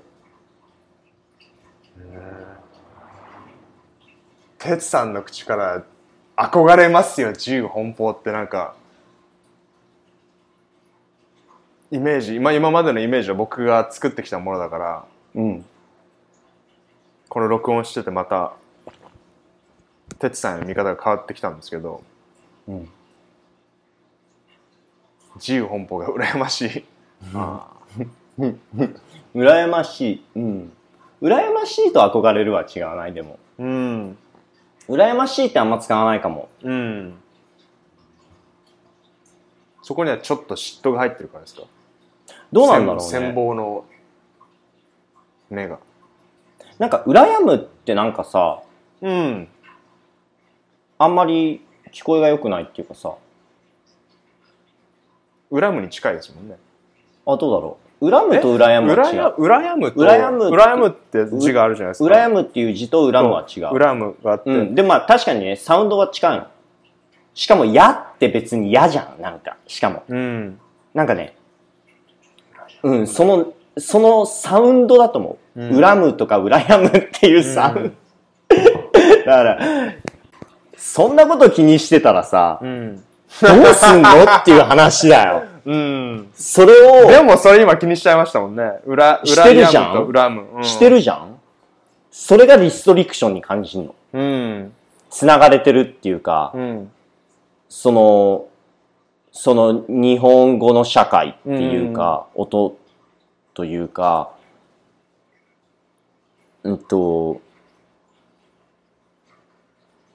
全くわかんないところで、そういう反応があるわけじゃん。日本の中って。しかも、すごい、いろんな人がいるわけじゃん、日本って。い一個に見えて、ものすごい違うじゃん。うん。全然違うじゃん。その土地によって。日本人っていうところでまとめてるけどさ、こっちでなんか、あの、出身を聞くとさ、なんかわかるじゃん。うん。あれ、りょうくんどこ？僕、え、僕は、は日本だったら沖縄です。沖縄？僕沖縄です。沖縄？そあー、納得できるもん。う。そうなんですか？うん、よーくわかった。あららら。それは実は考え、でもなんかなんで考えなかったのかなって思うぐらいうんよくわかる。沖縄っぽうーん。い。うん。へえ。あ、なぜか勝手に関東だと思ってたの。うーん。なんか意外と、なんかまあ、なんていうか、まあ、関東のどっかみたいな。うんうんうんまあ、うーんと、意外と神奈川とか埼玉とか、うん。うんうんそっち系かなって思ってたの。でも沖縄って聞いたら、うん。あ、本物だって思った。ちょ、ちょっと待って。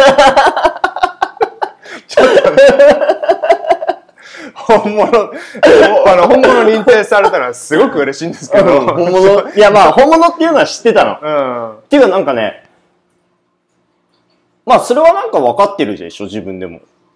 まあ、偽物ではない。ででもそれ沖縄じゃなかったら、うんそこまでの自信はなかったと思うよ。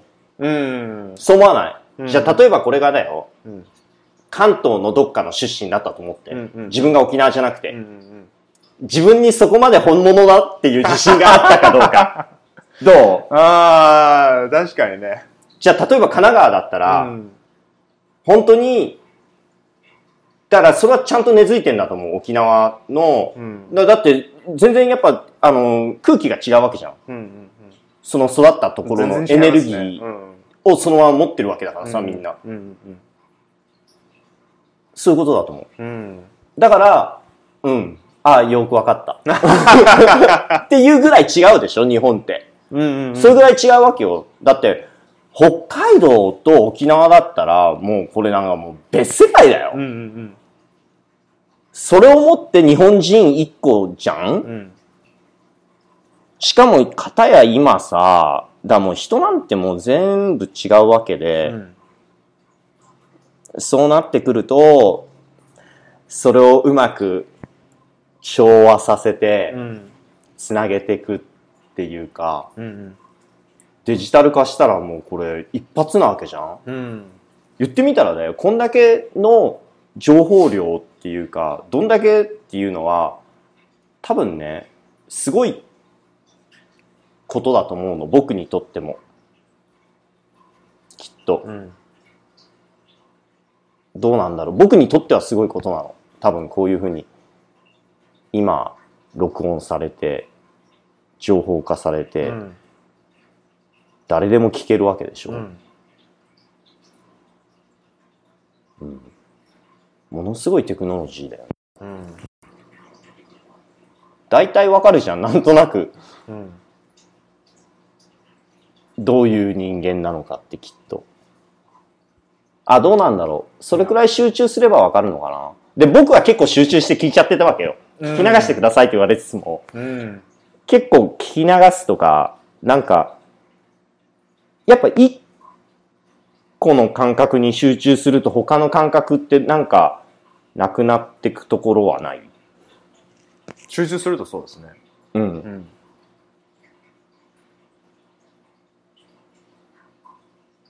うん、しっかり聞いてしっかり聞いてくれてたんですね。でも、実際さ、その時の経験になるわけじゃん。うん例えばだから、うん音声としてはそれが入ってくるけど、その時してた時にやっぱリンクするわけじゃん。うんうんその時話してたことが。その時たまたま、じゃあこの録音があるから聞いてくださいって言ってたけど、でもちょうどそのエクリプスから、そういうなんかもう、ごった返してたわけじゃん、世間的にはきっとね。で、僕は言ってみれば、これ聞くのに忙しくて、ああ、そうなんですね。Facebook とか見れないわけじゃん。うんうん言ってみる Facebook とか Instagram とか時々開かなければ、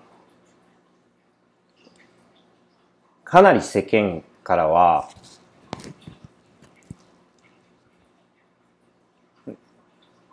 途切れる。うんうん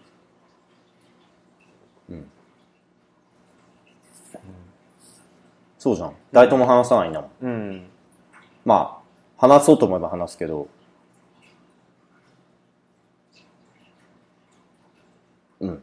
うんというよりもなんか話さない状況を作ってるのかもしれない。あえてなんか、すごいやっぱ気にしちゃうじゃん。なんか、別に対はなくてもさ、僕が存在すること自体が、言ってみればさっきの家族の話もそうだけど、友達でもいいんだけどさ、それが長年一緒に仕事してきた大事な、ね、コラボレーターでもいいんだけど、の、まあ、立場っていうか、なんか、別に無視してるわけでもないわけです。うん本当に。でも、ただ単に、自分が今たまたまこだわってしまうところが、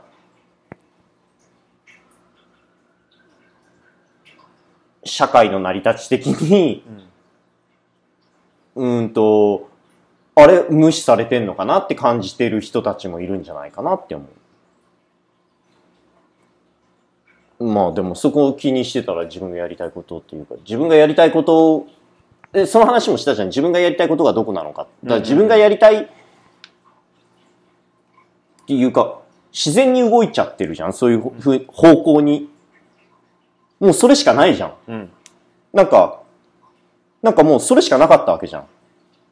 なんか、いや、もちろんそれがもちろん、それがすごいやりたいことなわけよ。でも、自分のエゴ的にもやりたいことだし、すべてがぴったり合ってしまってるから、何の抵抗もなくススッといってしまうことになってしまうと、あまりにもまあでもそれでいいんだと思う。それに納得して、あ、それでまあいいか、みたいな感じでやってるけど、でも本当にいいのかなっていうところで考えすぎなんじゃない？うんだってその作業はやっぱ必要じゃん。やっぱり、いやもちろん本当にやりたいことでいいことではあるんだけど、本当にいいのかなっていうことはやっぱなんか、スティミュレ、シミュレーション？刺激？スティミュレースションティミュレーション、うん。スティミュレーション、まあ、スティミュレーションはスティミュレーション、その刺激っていうのはスティミュレーションはあるんだけど、シミュレーションなんかその、も、も、模擬的、も、模あ試、試験的なエクスペリメンタル、うん。でも、もう経験自体がすごいエクスペリメンタルなわけで、うん。なんていうか、エクスペリメンタルなことをしたいわけじゃん。なんていうか。だ、まあ、僕たちみんなエクスペリメンタルじゃん。僕たちしかいないんだもん。うん。僕たちの経験っていうか、どういうふうな人生を生きてるっていうか、どういうふうに物事を成し遂げていくというか、何をもって納得するか、僕たちがハッピーっていうか、それって、今の自分って今の自分しか持ってないわけで、それでもってでしか今の自分を判断できないわけでしょ？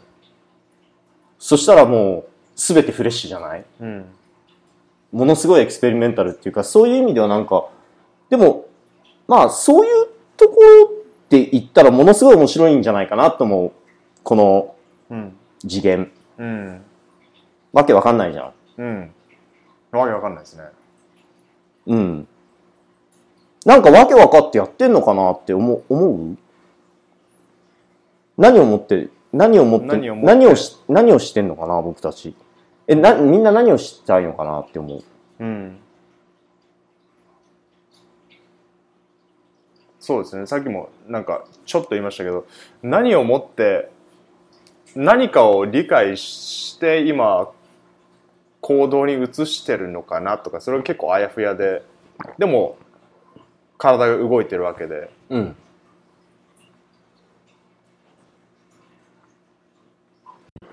そうまあそれを理解しようと考え考えることは確かにもしかしたら方向修正とかの時点で必要かもしれないですけどまあ生きてるだけ大したもんだなと思ったりしますけどね。いや、ほんとそうだと思うよ。いや、よよう生きるってさ、ようやるわって思います。いや、嫌とかまた言っちゃったよ。いや大丈夫です。大丈夫ですか？ちょっと待って。あの 大丈夫大丈夫。それそれはあの NG ワードじゃないですから。なんかさ、嫌とか。うん、だったらなんかみそういうゲームああるじゃん。あーあの NG ワードこれ貼り付けてみたいな頭に貼り付けてあ、でもゲームしてるでしょ、常々。なんかさ、リストリクションとかし、リストリクションになるの？でもやりたいようにやってるわけじゃん。うん。言ってみれば、そういうふうに、なんていうか、できるだけポジティブなことでなんとかまとめるうんみたいなのって、うん。処世術？うんうんうん。生きていく上で？うん。っていうの？でないと、なんかニュートラルなところでやっとくと、なんかつつかれたりするわけじゃん。あ、わかんない。だからなんかあんま行動できないのかもよ。うんそういうことじゃん。うん行動できないじゃん。うんほら、またこんなことになっちゃった。何が？いいじゃないですか えー、僕としてはなんか、まあ、でも、まあ、すべてにはタイミングがあると思いますよ。うんうん。あの、そのタイミングが来れば、体が動くっていうか、うんそういう風にしたいなって感じるんだと思う。うんだって、そういう風にできてるわけじゃん。この、まあね、そういう風にできてるわけじゃん。それでいいわけだし。うんうん。したいことをするように体ができてるしかるべきタイミングでうーん。うん。え、なんだっていいんだと思うよ。うんでも世の中というか宇宙というかってさ、ちゃんとバランスが取れるようになってるわけで、うんうん、ちゃんと納得できるんじゃない？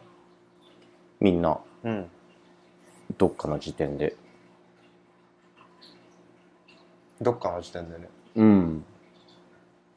どっかの時点でっていうか、まあ今納得できるのがいいわけじゃん。うん常々納得できるっていうか、今この状態で納得してるっていうのが一番理想といえば理想、うんで、まああるっていうのはわかるわけじゃん。その浮いてるっていうか自分がないっていうか、その周りとの調和でさ、うん。自分が感じられないっていうか、自分が存在する必要も、な無無の状態、だから瞑想状態っていうの？うん。どうなんですかね。うん。たまにそういう感じになった時にうーんとそそれに対するリアクションを用意してないっていうか。感謝は？ん？感謝。感謝？うん。うんどうですかね？そういうの。感謝いいと思いますよ僕は多分そうなんだと思う。うんなんかね、もう素直に感謝するしかないっていうか、うんそこは。うんでもそれがやっぱすごく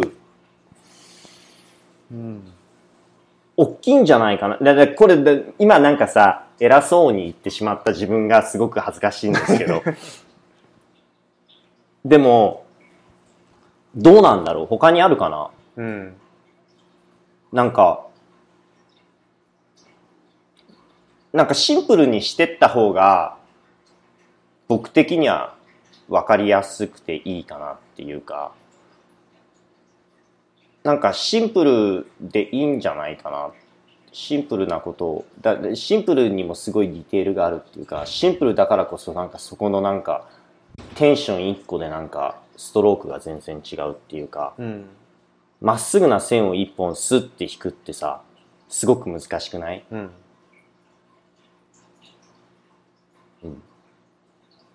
そういう感じ。うん。ありがとうございます。うん。いやいや。こちらこそありがとうございます。なんか、うーん、なんかそれで、だからそれをどういうふうに伝えていくかっていうことなんじゃないかなってもう、なんていうか、うん。そ、そ、なんかす、すごくコミュニケーションって難しくないですか？なんか、その感謝で終わってしまう。で、あ終わってしまうじゃなくて、それが、もうそれがなんか最終地点でいいような気もするんだけど、で、またそこから、ね、なんか、いろんなことをっていうか、なんか、もっともっとみたいなところもあるし、うん。ね。でもそれがそこでまあそこはそこで置いといてまた新しいところででもいいわけだし、うん。まあそこもまた感謝の後も千差万別だからうん。感謝ね。うんえでも全然違った？感謝じゃないの？いや考全然違う。えたこともなまあ考えたことあるのは、うん、感謝の心を持つってことはまあ大事だとは思うんですけど実際にしてたかなって言われるとなかなかね。なんか。ふと立ち止まって感謝じゃないですか、まあ、人生の中で立ち止まって。ああえない？ありますね。ありますけど。なんか普段からしてんじゃない、うん。結構。もうなんかナチュラルにしてるとあっていうかさうん。渡るくんが言ってたじゃん。うん。言ってたと思う。なんかどっかのポッドキャストここのほうほこれ感謝の気持ちしかないっていうかうなんかうん。一言ポロって言ってたような気がする、うん。そういえば。なんかありがたいっていうか、うん。なんかそこはなんかちょこっとみでも、うんうん多分あ日本人の人ってある意味さみんなありがとうございますって言うじゃん。うん。普通に、うん。それは感謝じゃないの？うん。なんかやっぱ普通になんかあのえだってそうじゃん。なんか、うん。ありがとうございますって言ってくれたし、うん。なんかすごくみんなあうーん。でもみんなそうだと思う。うん。みんななんか基本僕の周りはうん。ありがとうございますっていうか感謝し僕的にはなんかみんなにいい人多いよね本当。うん。僕の周りは、もう僕の周りもうん。いい人多いですね、うん。まあ確かに。いい人だらけでさ、うん。感謝が絶えない。そう常々感謝してるっていうか、うん。なんか常々ラッキーだなって思う。うんまあなんかそう時々自分の中でもこういうことを言ったら子供っぽいって思われるなって思うけどでもまあ僕的にはこうせざるを得ないというかなんで分かってくれないんだろうって思っちゃう時もある。うんうんでもまあ最終的にはなんとかなるわけだし何でも、うん。うん。生きてるってものすごいことじゃん。だって地球がさこのハビタブルゾーンにさ浮いてるってこと自体でもものすごいことなわけじゃん。しかも ものすごい短いわけでさ、うん。しかも僕たちなんていうの？その中でもかなり恵まれてるよね日本語喋れるって。うんで、その中でも、だから、どう考えたって、きっと、奇跡じゃん。この状況って、ここに、こうだよあれだようん。なここんな状況で、じゃあ例えば、うーんと、なんて言うんだろう。うん、そう考えるしかない、うんなくなってしまうことがないっていうかさ、その、うーんと、そう考えざるを得ないよねって話をしたじゃん、さっき。うん。なんか、まあ信じがたい気もするけど、まあそう考えても考えなくてもどっちでもいいわけで、結果的にそうなってるわけで、うん。そうしてみたら楽だったから、あ、これでいいんだ、みたいな。うん。じゃあその方向でちょっとやってみて、うん。そしたらなんかいろいろ加速してきて面白くなってきたから、うん。じゃあ、その方向でやってみない？っていうことなんじゃないかなって僕は思ってる。うん。それが別に自分しかオーディエンスがいないのか、それがまあ、でもまあ完全に自分だけじゃなくなってきてるよね。うん。どっかのポイントで、ある程度やっぱり、だって繋がっちゃってんだもん。いろんなところで。社会というか、うん。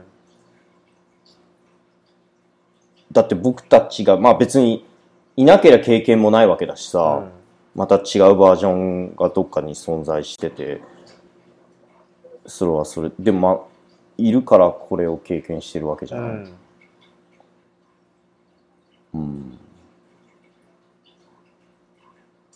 単純な話だよね。うん。なんか、うん。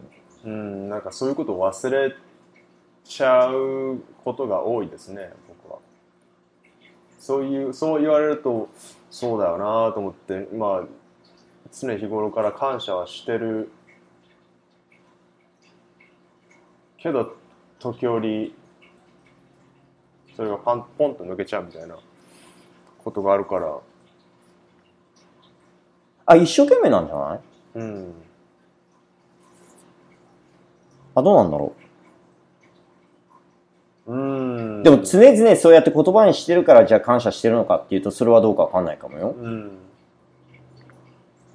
あ、どうなんだろう？でも言うようにはしてる。うんうんできるだけ。うん。うん。してないしてますね。でもするでしょ、うん。気持ちいいしさ、言ったら。だって、ど、どういう経験にしろ経験をあ、で、まあなんか意味があるからその目の前に現れるっていうかさ、そういうもの前、そういうものしか目の前に現れないようになってるわけじゃん、言ってみれば。に。だから、情報量が多いから街中とか行くじゃん、毎日。うん。でそういう意味ではすごいなって思うの。うん。あのー街中のあけの人の顔をさ、何百人何千人ってブワーって見ていくわけでしょ、うん、こんな僕は。うんだから、街中はすごいなって思う。だから、そのニューヨークで生活してるっていうだけで、この、いや、ものすごい冒険をしてるわけじゃん。うん。その沖縄から出てきてニューヨークで、で、ポッドキャストで、うん。で、なんか、このタイミングでなきゃできないことをやってるわけでしょ？こういうタイミングがみんなそこにいるわけで、いい時代だよね。うん。すごく。うん。それできるような時代ですよね。なんかこう何かやろうと思ったら。うん。調べて。うん。何でもできると思う。うん本当に。だって、なんか、あー、まあ、まあ、個人的には、あのー僕としてはね、今、アマゾンにいたら、パッてアマゾンにいたい。うん。っていうぐらいの、あの、かん、あの、ところに、行け、行く、行くとは思うの。うん。まあ時間軸的に、あともう少しなんじゃないかなとは思うけど、でもまあ言ってみれば、言ってみればもうすぐそこに、だってさ、ほぼアマゾンみたいな感じでいいんだったら、さっき言ったみたいに、うん。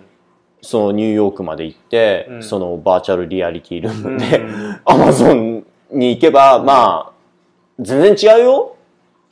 でもまあ言ってみればさ、アマゾンだってさ、飛行機1日乗ればアマゾンにいるわけだから、うんそこにいるも同然じゃん。うんしかも僕たちなんてさ、飛行機に乗って、言ってみれば僕たちなんてここに座ってるだけで、周りの風景が変わって、ふわふわって浮いて、なんか、外から見たら歩いて、税関通って、飛行機に乗ってって見えるけど、僕たち的には言ってみればさ、座ってるも同然じゃん。うんなんかものすごい楽な体を持って動いてるわけだから。ちょっと前までのさ、もうなんか錆びついた体だったらさ、えービジネスクラス？みたいなさ、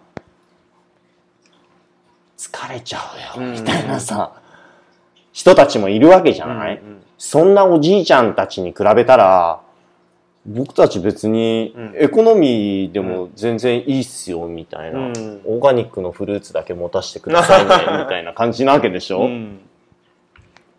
うん別に床で寝袋でもいいわけじゃん、全然 OK ですね。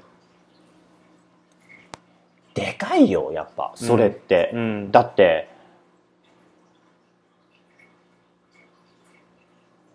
全然違うよねうんって思う。うん体大事にしないと。本当よかったよね。うん健康な体にね生まれて。それが維持できるようになって。だからそこだと思う。だからやっぱさ、あ、僕はすごいアトピーだって話した。あ、わかんない。知らないです。そう。すごいアトピーだったんですよ。ん。超大変で、それもあって多分こんなことになったんだと思う。うん。まあ、まあアトピーだったっていうか、アトピー、僕がアトピーだったわけじゃなくて、うん。まあいろんな経緯でアトピーになってしまって、うんうんどうやって治せばいいのかなと思ったら、まあいろいろ方法はあるわけじゃん。うん。うんうんだからそれでまあ、で、まあ、結局、おー、人が来ちゃった来。ましたか。じゃあちょっと止めます。ちょっと止めていい、うん。もう6時半ですよ、もう。うん。ごめんね。大丈夫ですよ。はい。また、1時間半のブレイクを得て。1時間半だけ？そうだ、それぐらいじゃないですか。え、もっとだよ。2時間2で。時間ぐらいですか。うん。戻ってきました。はい。新しいルームメイトの選抜ってことで。うん。来てもらって。そうなんですねうんさんの新しいルームメイト。うん。ルームメイト見つかりました。おめでとうございます。ありがとうございます。シソーシオロジスト、彼は。ソーシオロジストの勉強してる人かしたって言って、UN。な。UN? 国連働 UN とオオランダ政府をつなぐ役目、うん。オランダ政府に、だから、UN で決めたことをオランダの人にやらせる役目？伝える役目ってことでしょ、うん。のようなことを言ってなかった？僕その時はいなかったですね。その、なんかそんなじ。感じのことを言ってた。うん。うん先週、あの、ニューヨークに着いたらしいです。うん先週？先々週？うん、みたいな感じで言うん。ってたけど。でも決まってよかったですね。うん喋ってみてどうでした？彼。まあこんなもんかって感じ。こんなもんか、うーん、あ、こう来るか、みたいな。あ、うんこうなのか、みたいな。なんかね、Facebook のリンクとかも送ってくれてたから、ええでも友達じゃないからさ、なんかその、プロフ、なんか、大まかなところしか見れてないっていうか、でもちょっとなんか、グーフィーなところしか、グーフィーなところじゃないんだけど、なんか、なんかいいバランスだったの。抜け感っていうか、自然体でうんうんう。んそれだけ見ただけでも。で、でも、なんかその、説明もちゃんとしてあったし、仕事も、まあなんていうか、まあ、硬いっちゃ硬いよね。硬いですね。うん。うん。でも、その、オランダとかベルギーとかなんかキーワードのところで最近、なんか、ピンとくるようなうん。ところも。まあだから全部繋がってるからそういう風なところで、あ、この人はいいんじゃないかなみたいな感じで、多分、思うわけじゃん。うんうん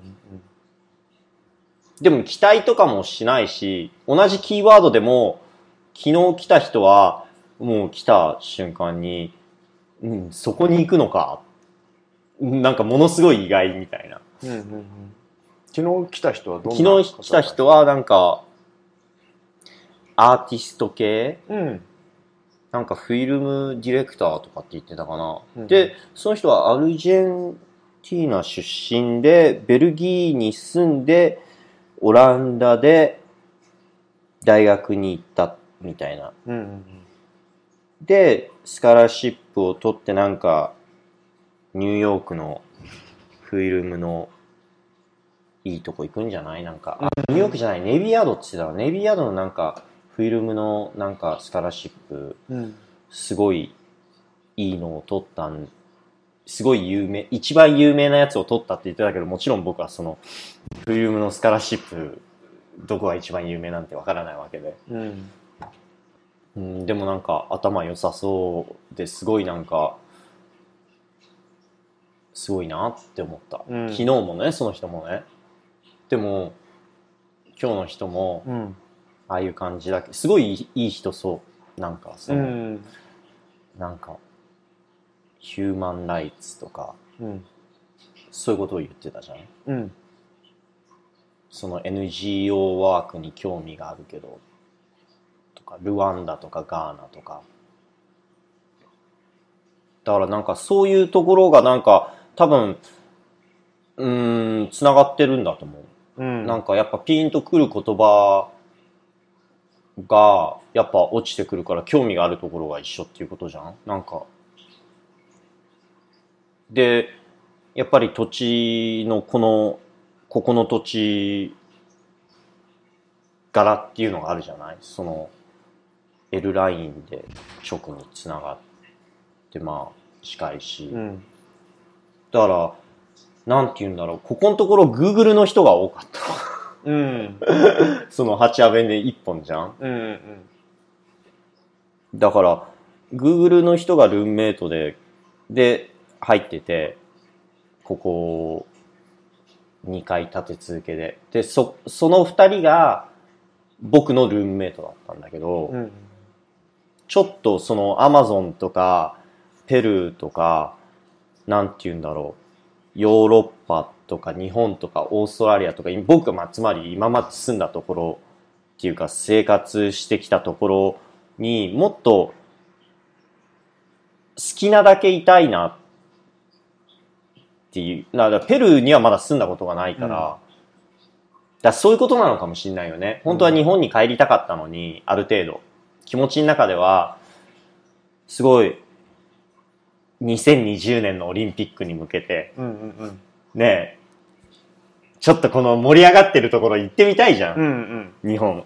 でも、まあ、どうなんだろう。1年ぐらいペルーに行ってこいっていうことなんじゃないかなって思う。あ、ペルーに行ってこいって言っても、もうちょっと、でも、ある意味さ、今までって、すごい好きでペルーに何回も行って、でも、ある程度なんていうの、そのニューヨークに住んでるっていうところで、うまく2週間こなせばいいや、みたいな。うん長くても1ヶ月みたいなところで、下手したら、これからずっと住むぞみたいな感覚では言ってないんじゃん。うんうんでも多分なんかね、僕ね、だってすごい好きだもん、ペルー。だからそういう意味で面白いんじゃないかなって思う。うんたまたまペルーを選んでるっていうか、うんブラジルでもよかったわけじゃない？これが。でも実際問題、ブラジルかペルーかしかないよね。南米今行くとなったら。うんと思ったの。でもブラジルってさ、何年か前に流行ったじゃない？この業界では。あそうなんですか？言ってみたらそうだと思うよ。ブラジルだって今だって流行ってるじゃん。うんその、コマーシャルじゃない？南米の一番コマーシャルなとこじゃん。でかいし。じゃなくてもいいかなっていう気がする。だからやっぱペルーなんだと思う、断然。うんで、アフリカ行きたいんだけど、だからこういうことになってたわけじゃん。さっきの来た人、ルワンダ、ガーナとか、うんそっち系の話だし、でも、アフリカでとりあえず南米を攻めたい、うん。まあまあペルーな。んだペルーやっぱり断然クスコからチチカカ湖なんでしょ今って。そうなんですか？え知らないの？うんチチカカ湖聞いたことあるよねチカカチチカカ湖チカカコうん。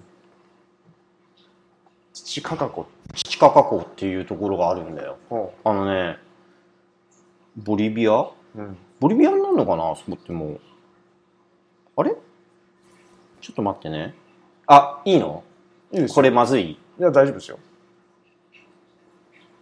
チチカカ湖に行きたいんだよ。うんうん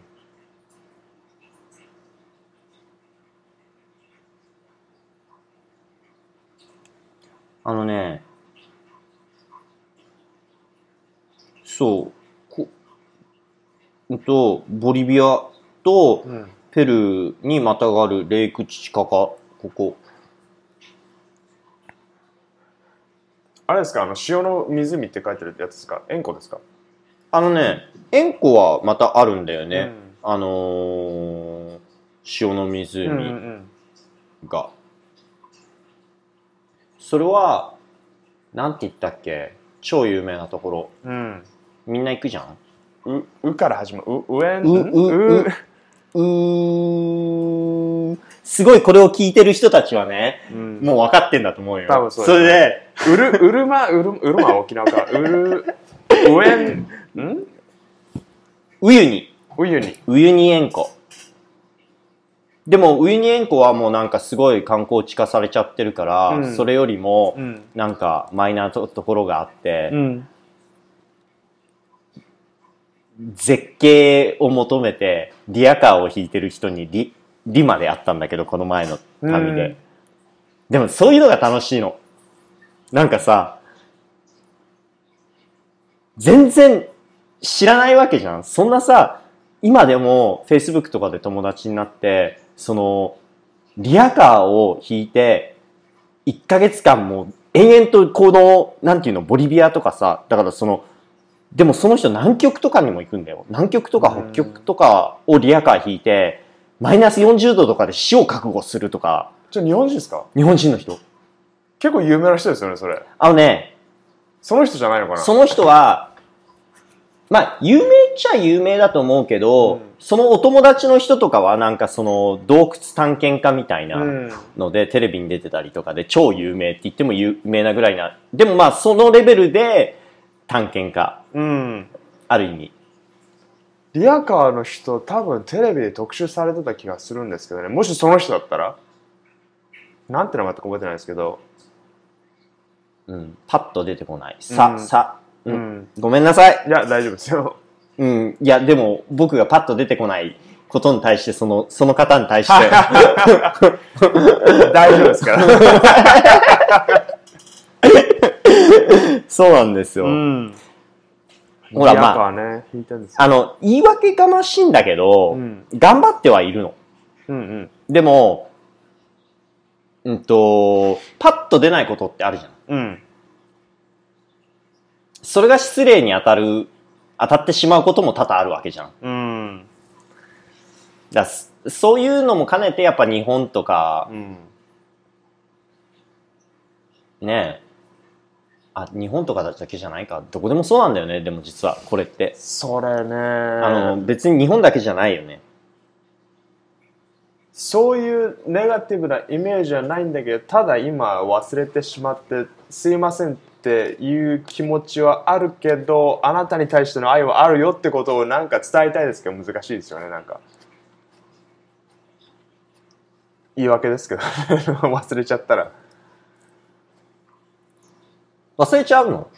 僕は忘れちゃいますね。人の名前とか本当僕覚えられないんで。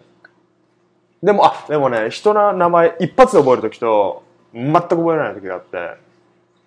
人によって、なんでなんだろうななんかその人の名前とその人の顔が合ってるとかかもしれないですけどもしくは僕と気が合ってるかからわかんないですけどなんかなんかあんまり合わないだろうなっていう人の名前を覚えるのはすごく難しい。うーんんその時すごい覚えててもさ、ちょっと経つと忘れちゃったりしない？でも。うん。その時はすごいなんか仲良くなって、うんうんすごい仲いいんだけど、なんか、多分、他のこととリンクしてるからすごいコネ仲良くなるんだよね、きっと。で、そのもう一個の方が強すぎて、違う名前で覚えちゃってたりとか、うん。しかも全然自分の中でしか繋がってないから、表現のしようがないみたいな。うん。うん。うんそう。でも言ってた、その人は、そのレベルでは有名じゃないって自分で。でもわかんないじゃん、そんな。ど、どれくらい有名、ど、ど、どこ、どこからが有名なの？でも探検家とうん旅行家と、うんと、冒険家？なんかいくつか？旅人とうん探検家と冒険家の違いとか、そういうことを教えてくれた。うん。探検と冒険の違いは何なんですかね？探検と冒険はなんか違うよね、完全に。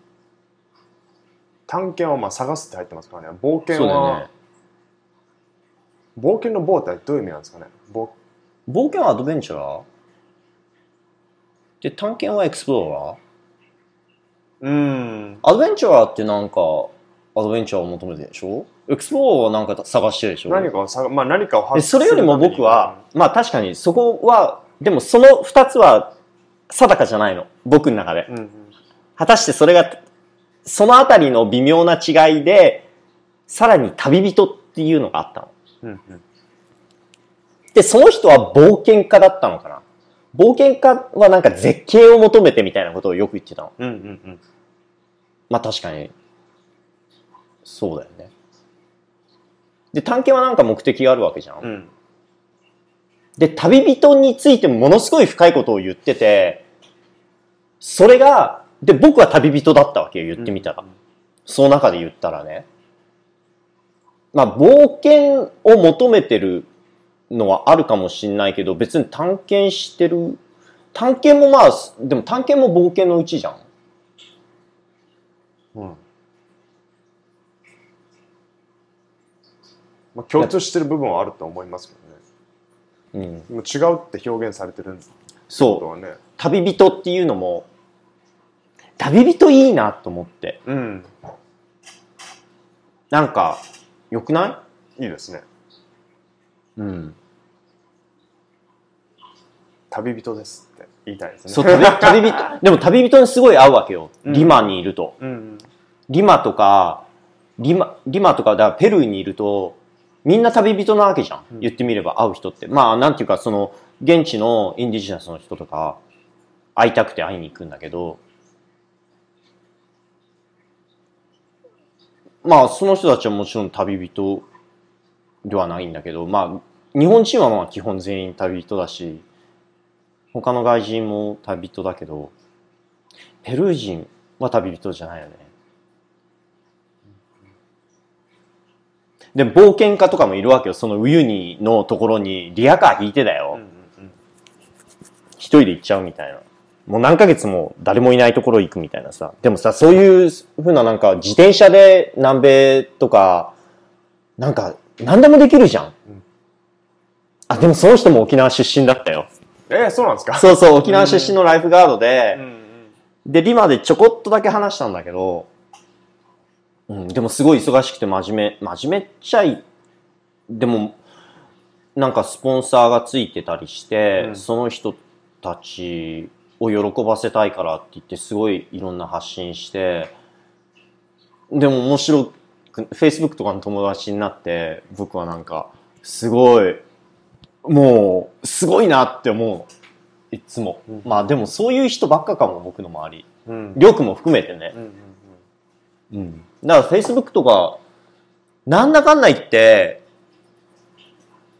情報源になっちゃってるかも。うん僕の中で。っていうかまあ、どうなんだろう。必要な情報ってある今。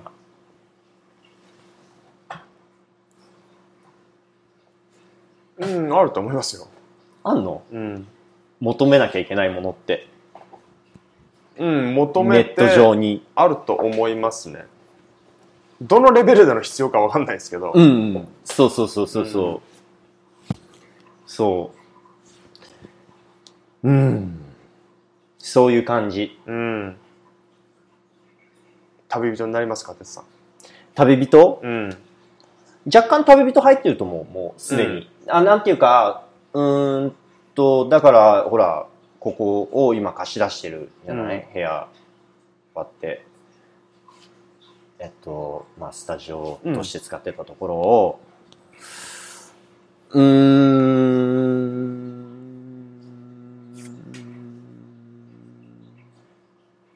まあ、まあ、準備段階っていうか、うんねえ確実に動き出してる感じはするかも。ですね。うん。なんか準備体操終わりみたいな。うん。走り出しますと。走る必要もなくない？でも、うんゆっくりですか？あ、どうなんだろう。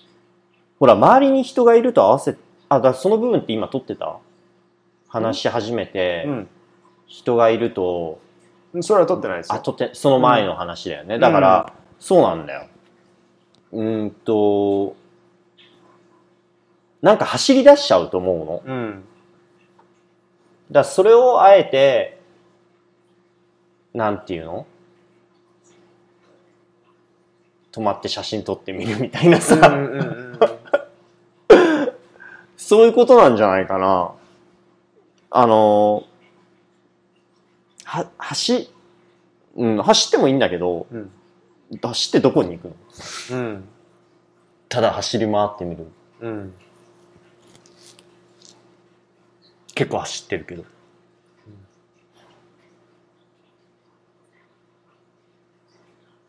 どうなんだろう？安定してない？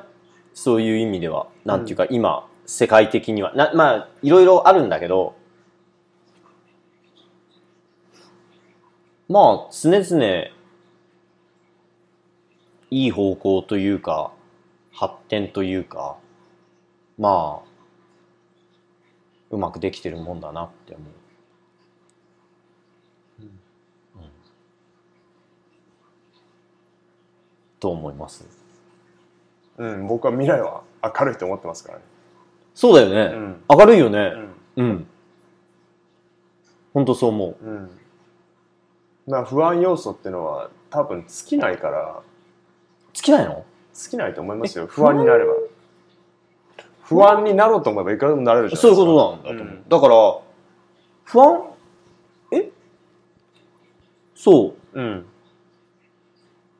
まあでも不安って作り出すものじゃない、うん。だから、不安になろうと思えばいくらでもなれますけど、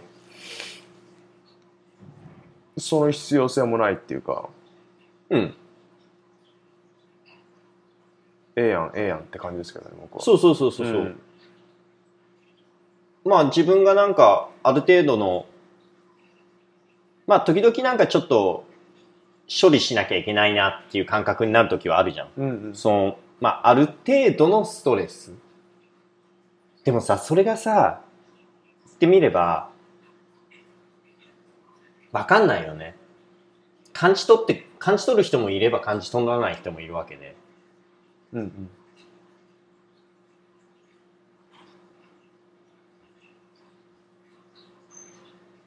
うん。そういうこと。その、その微妙なズレってさ、同じ空気を吸ってなきゃとかさ、なんか、なんかすごい、あうんの呼吸じゃない？うん。あ、どうなんだろう？その感性を持ってれば、もちろんすぐそこに行けるんだろうけど。意味わかる？いまいち。今、処理しようとしてますね。うん。うん。うん。こういう表現になっちゃうからさ。うん。まあでも大体わかるでしょ言わん。とすることは。そん。なことないのかな全然わかってない人たちもいるのかな、うん、いると思いますよ。そうなん。だと思うよ。こういう会話になっちゃうんだもん。うん。何を言おうとしてんのかなうん。でもそれをちゃんとデツさんが聞いてくれるのは嬉しいですけどね、僕は。今言ってること、メイクセンスするかなです結構頻繁に聞いてくれるじゃないですか。うん。鬱陶しいかなって思うの、だから。へえ。僕的には。うん。な、うん僕的、あなたはどうなのって思う。僕、うん僕がその立場だったら。うん。自分自身が、っていうことなのかなつまりは、そうすると。自分自身に問いかけてるってことですか？でも自分の中では分かってる。だそういうことなんじゃない？分かってると思ってるけど、本当に分かってるのかなっていう。ん。その後分かってるってなんだろうなってなったりしますそういうこと。うん。別に分かってなくてもいいわけで。うん。うん、分かんない。分かんねそうすると、別にいいわけじゃん。え。うん。なんか、そんな深い話してたんだっけ？みたいな。うん。まあ、いっかっていうところで、次の日が始まるというか、物事が動いていくというか。でもこうやって進んでいく気がしますけどね、僕。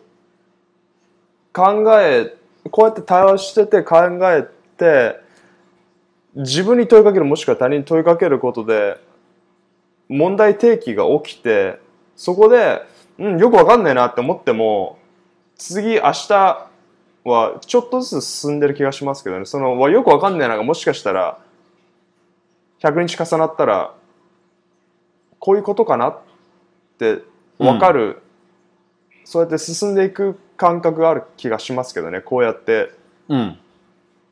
るとこうやってこうやって会話してると、うん。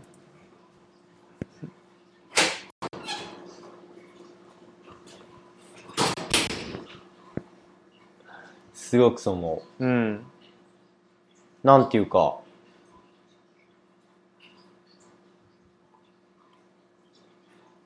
うん。まあだからその、どうなんだろう。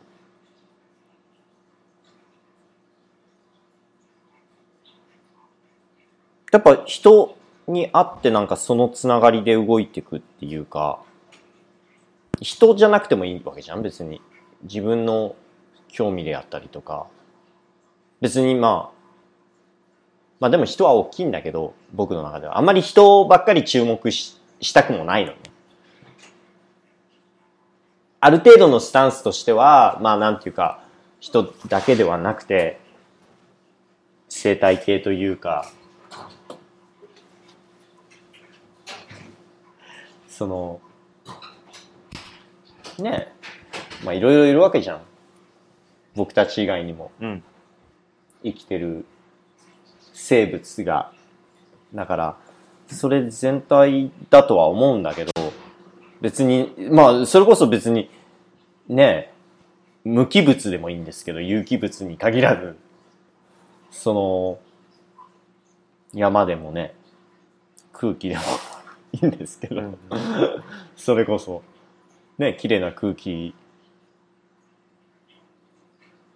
がいいよねやっぱ、うん。って思う。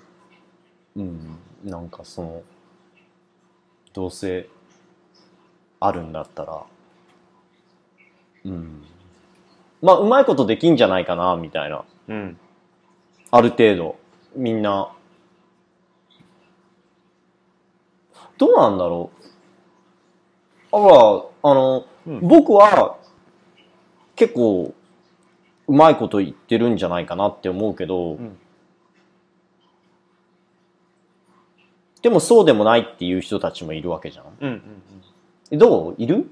あんまいないの？実は僕の周りにはね実際問題的に。最近うまくいってないんですよっていう人がいない。うんっていうか、なんか、うーん、まあみんなもうすごい建設的に、あのー前に向かって進んでるっていうか、僕の周りの人たちはみんな。だから僕、僕としてはちょっとなんか、ああ、僕も頑張んなきゃなっうん。て思うっていうか、うん、なんか自分の興味というか、やりたいことというか、うん、それをどういうふうに、どういう意味があるんだろうって思う。あの、な、なんか起きてるわけじゃん、きっと。僕たちがなんか、こういうふうに考えるっていうか、存在してるっていうか、意識を持ってここにいるっていうことは。で、それで自然になんかやりたいから体が動くっていうか、なんかそういう風な結論というか、あ、なんかしたいなとか、あ、なんとかするべきだなとか、なんとかした方がいいかなとか、こうした方が気持ちいいなっていうところには、すごい意味があると思う。うん。で、なんか達成感とか満足感とかなんか。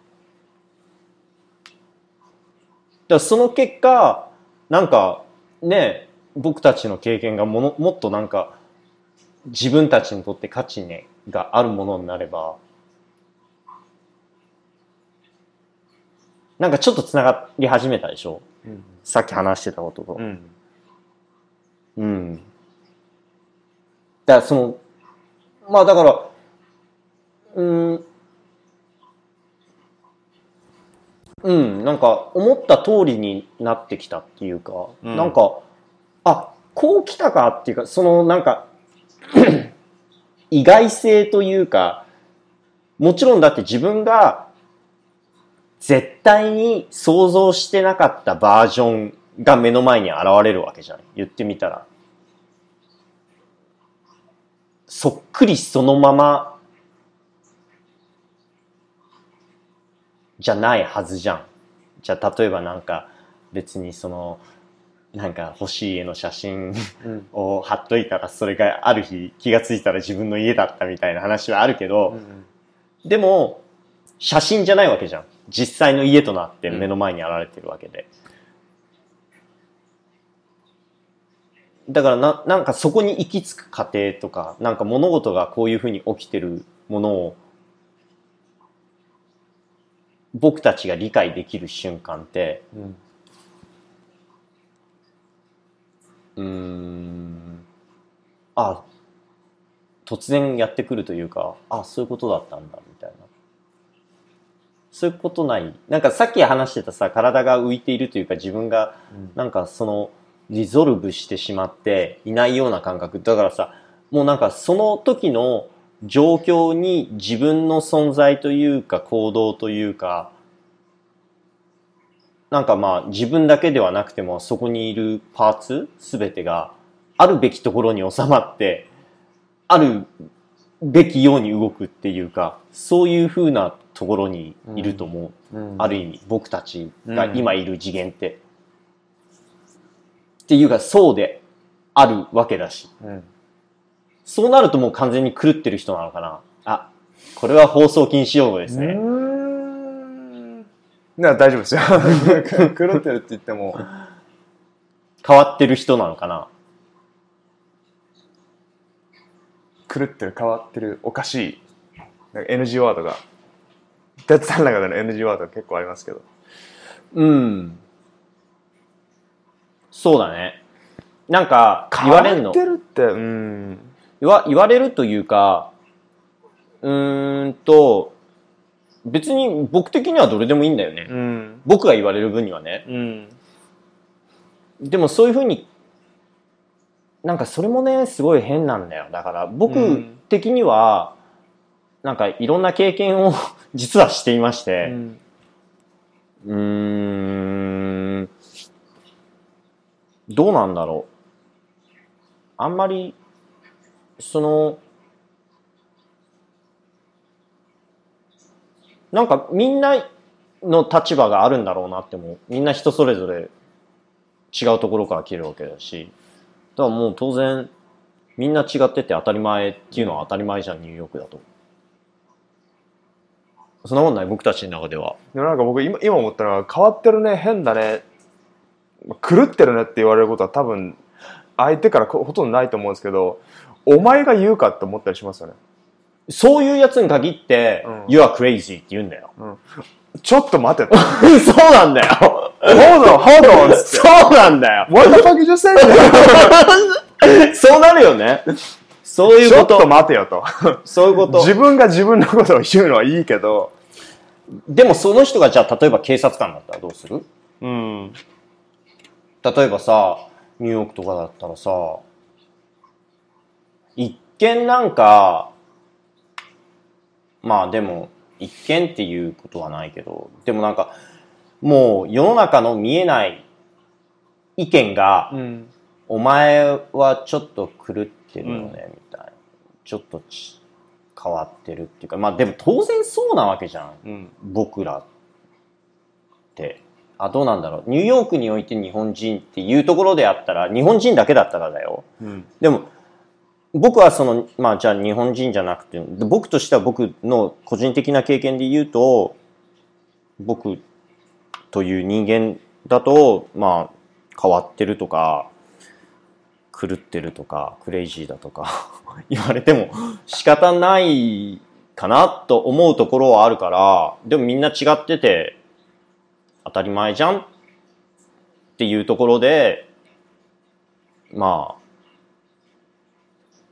すまあそこで仕方ないなって思って納得して、なんか、とりあえず頑張ってやり過ごさなきゃいけないほど傷つく時もある。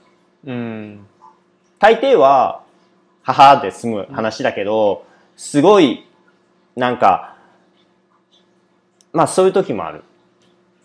ものすごいやっぱり、うーん、別になんか、まあでも、みんなそれくらい変わってると思うんだよ。でもさ、みんなには頼んでないわけじゃん、このポッドキャストだって言ってみれば。なんとなく、順番に頼んでるわけじゃん。うんその知ってる中から。っていうことは、どっかでなんか、その、まあ、ちょっと、アマゾンのところはあったと思うんだけど、興味のところで。うんうーんと、なんか変わったことっていうか、なんか自然にそうなっちゃうことに対して、うーんと、いいじゃん、いいじゃんっていうところはあると思う。普通の人に比べたら。うんうんその、別に何でもいいかなっていうか、それこそ楽しければいいっていう表現になって、それを言うとすごい怒り出す人たちがいるんですけど、へええ、いるじゃんだって、なんか無し、無、無、無責任なように聞こえるんじゃない？うん僕たちの、僕たちより上の世代の人に。でも、楽しくしようと思ったらさ、なんかその、自分たちが本当に楽しい、だす僕、自分たちが何が楽しいって感じるかがやっぱ、すごい大事だと思うの。なんていうか、僕たちが楽しいっていう感じることが、やっぱ世の中を作っていくっていうか、世界というか、僕に限って言えば僕の世界を作っていくものは僕が楽しいと感じるものが僕の世界を作っていくわけじゃんで、僕が経験してるものはそれだけなわけだからさ。つまり全ては僕が楽しい、僕が興味を持ったもので僕がいしなんか、そこでなんていうか、時間っていう感覚がないぐらい熱中できるもので、この世界ができてるっていうか、出なかったらさ、こんな途切れたのにさ、3回も話してないじゃん。うんなんか、なんか意味があると思うの、この中で。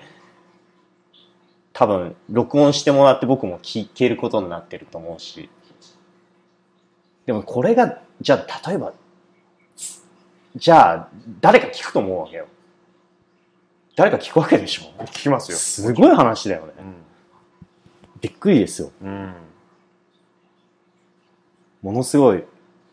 初体験ですねこれ初体験だよね。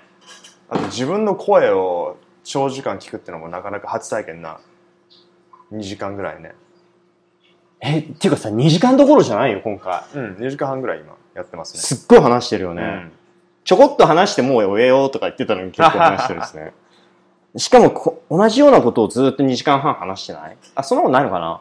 いや、結いろいろ話してん構、の？これって。いろいろ話してるようで、何かしら、僕にも、見当がつかないものに向かって話してる気がするんですけど、なんかそれをすごく大き大きな。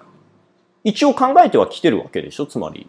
いや、僕考えてないんですよね。何を話そうとかは、あ、いつも、いつもノープランで来て、で、最初に本当に、あの5回、今、今6回目ですけど、やって思ったのが、今日何してたんですか？の一言で、うん。全部が始まるんですよ。別に何も決めてなくても。一応 Amazon のことは、うん言ったのしてたから話そうともちろん思ってたんですけど、まあ突然来たよね。でもやっぱり最初から来たもんね。でも そこからかよ、みたいそこ、そこじゃないんですよね、僕の、なんか。な。うん。何を、例えば、言ったら、その、哲さんから Amazon の話を聞くのももちろん僕が、あの、知りたいからもちろん話すんですけど、うん僕はその向こう側にコミュニケーション長時間コミュニケーションを取ることによってあると思ってるからそれが散りばめられてる気がするんですよねこのポッドキャストの中でうん。自分たちがそれをすくい上げてもしかしたら運が良ければ何かしらの着地点があるかもしれないしうん。着地点はなくて次に持ち込みかもしれないしうん。僕はもしかしたら次の7回目のゲストと喋ってる時に、うん。無意識ながらその点がつながっていくかもしれないし哲さんが明日の朝誰かと会う人と喋ってる時にうん。もしくは有機物でも無機物でも動物でも人間でもあってもしかしたら何かこの喋ってるコミュニケーションのなんかおもっと大きなうん。ものに行き着くような、まあそれもそれで旅っちゃ旅なんですけどこの会話も、うん何かに、うんうんうん。何かゴールを目指してるのかって言ったら確かに何かに向かって僕は今やってる気がするんですけどそのゴールがわからないけどこれがすごく重要なプロセスになってる気がするのでそれが一人でうん。もうできるかもしれないけど瞑想とかすることによって、まあ、な何かしらすることによってもちろんそれはいいかもしれないですけど僕は人と会話することを選んだっていうかえ選んで今やってる？そそれが声いいもんね。それうんなんかすごくね。僕いろんな人に毎回言われるんですけあ、どそれはよかった。それは意識したことはうん。あ、でも、ポッドキャスト聞いて、うん。初めて、あ、そうだよなって思ったもん。あ、そう。だからその声に注目したことはなかったから、うん。っていうか聞いてなかったじゃん、そこまで。聞いてなかった聞いてなかったっていうかさ、そこまで集中して聞くことってないじゃん。うんなんか、今までそこまで話したこともなかったわけだし、了う解。んああなるほどうんうんでまあ、ポッドキャスト、まあ、ポッドキャスト良かったよね。良かったよね。本当すごいいいツールを見つけたっていうか、うん素晴らしいと思いました。うんあの、うん。うんまた次回も良くない？うんいいですようん。すごいそう。毎回毎回毎回ポッドキャスト終わるためにポッドキャスト本当いいっすわっていつも言ってなんかこういう話になるんですけど、うんやっぱり2時間ぐらい喋るとみんないいですねって言うんですよねこれこれは多分ななんかお互いの多分満足感幸福感とかが時間を経つごとに増していっててなんかこうひ終わりに近づいてくると満ち足りた感じに僕も今なってる僕今なってるんですけどうん。これなかなか味わえないぞとどんなになんかその僕がこのポッドキャストの前になんか悩み事があったり考え事があったとしてもここれを始めて、うん3 4 0分ぐらい経つとうん。もうこ今の時点に本当に集中できるから今この今瞬間的に起こってることに集中できるからこれはすごくいいエクササイズじゃないですけどうん。自分にまあ自分に戻れるっていうのも変ですけど自分に集中できるいいツールだなと僕は思うんですよね。うん。そうしないと、うんなな多分記録に残すとかそういうある程度のなんかツールがないとツールがあったらもっといいあのツールがあったらもっといいあのエクササイズになるっていうかただ単に人と会ってこうやって喋ることももちろんいいんですけど、うん。何か一つ、まあ、まあテクノロジーかもしれないですね一個クッションを置いてるからそこで一つのなんか目的が生まれてうん。なんかないがしろにしないっていうかもっともっと集中してもっとうん。相手のことをもっと良くしようとするしうん。それが僕は今までできてなかったなと思って。だからたまだからたまにお酒飲んでうん。友人と喋ってて翌日ちょっと悲しい気分になるんですよ。もしかしたらそれはアルコールが影響してるのかもしれないですけど。え、なんで？何を喋ったか覚えてないから？いやなんかもっとし集中してうん。コミュニケーション取っていい時間を過ごれ過ごせたんじゃないかなと思うんですよね酒なしだったら。うーん。僕そうなの？うん、僕がそう思うってことは多分そうなんですですけど。でもやっぱさ、お酒飲んでさ、バーってなってるからこそなんか取れるコミュニケーションもあるわけじゃん、うん。きっと。うん。あ、僕はうん。お酒は飲めないですね2滴ぐらいで酔っ似払うてるぐらいで。酔っ払っちゃう。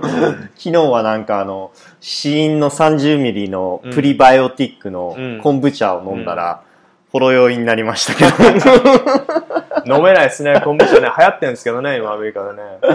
うん、ほろ酔いしちゃいますね。うん。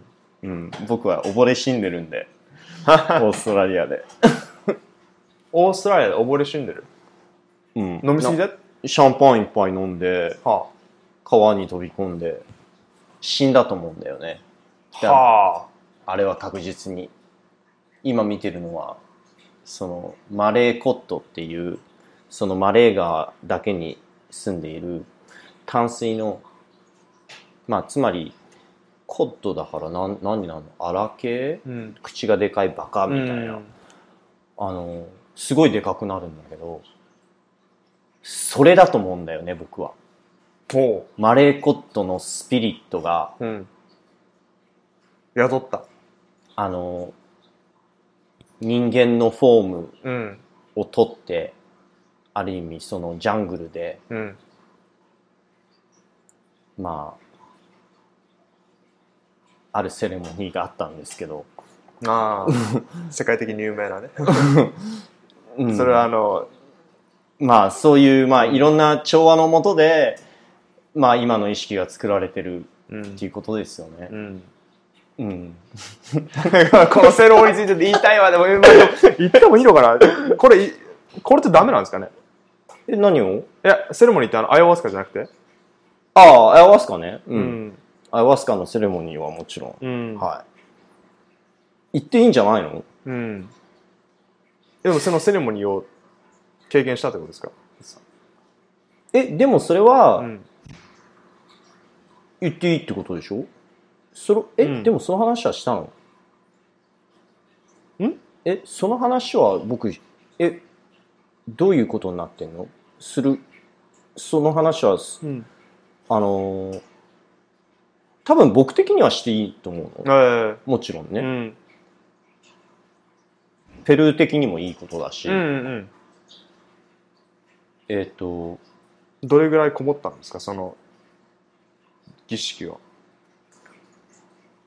でも僕は全然その、2回目に、うん。え、でもさっき話をしたよね、でも、この話ってしたよね？いやしてないと思いますよ。さっきあのの場所でしてなかった？シャーマンのところに。シャーマンのところに行ってでも具体的に何をしたかっていうのは話してないからシャーマンのまあでも、ところで、うん。そのアマゾンでやっぱセレモニーとかそういうふうなうんなんかディトックスだとかヒーリングだとうか、ん。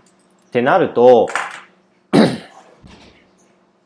どっかのポイントでアヤワスカは出てくるんじゃないかな。うん。まあ、特に、その、ペルーでそのイキトスのあたりはシピボ族がたくさんいるから、うん。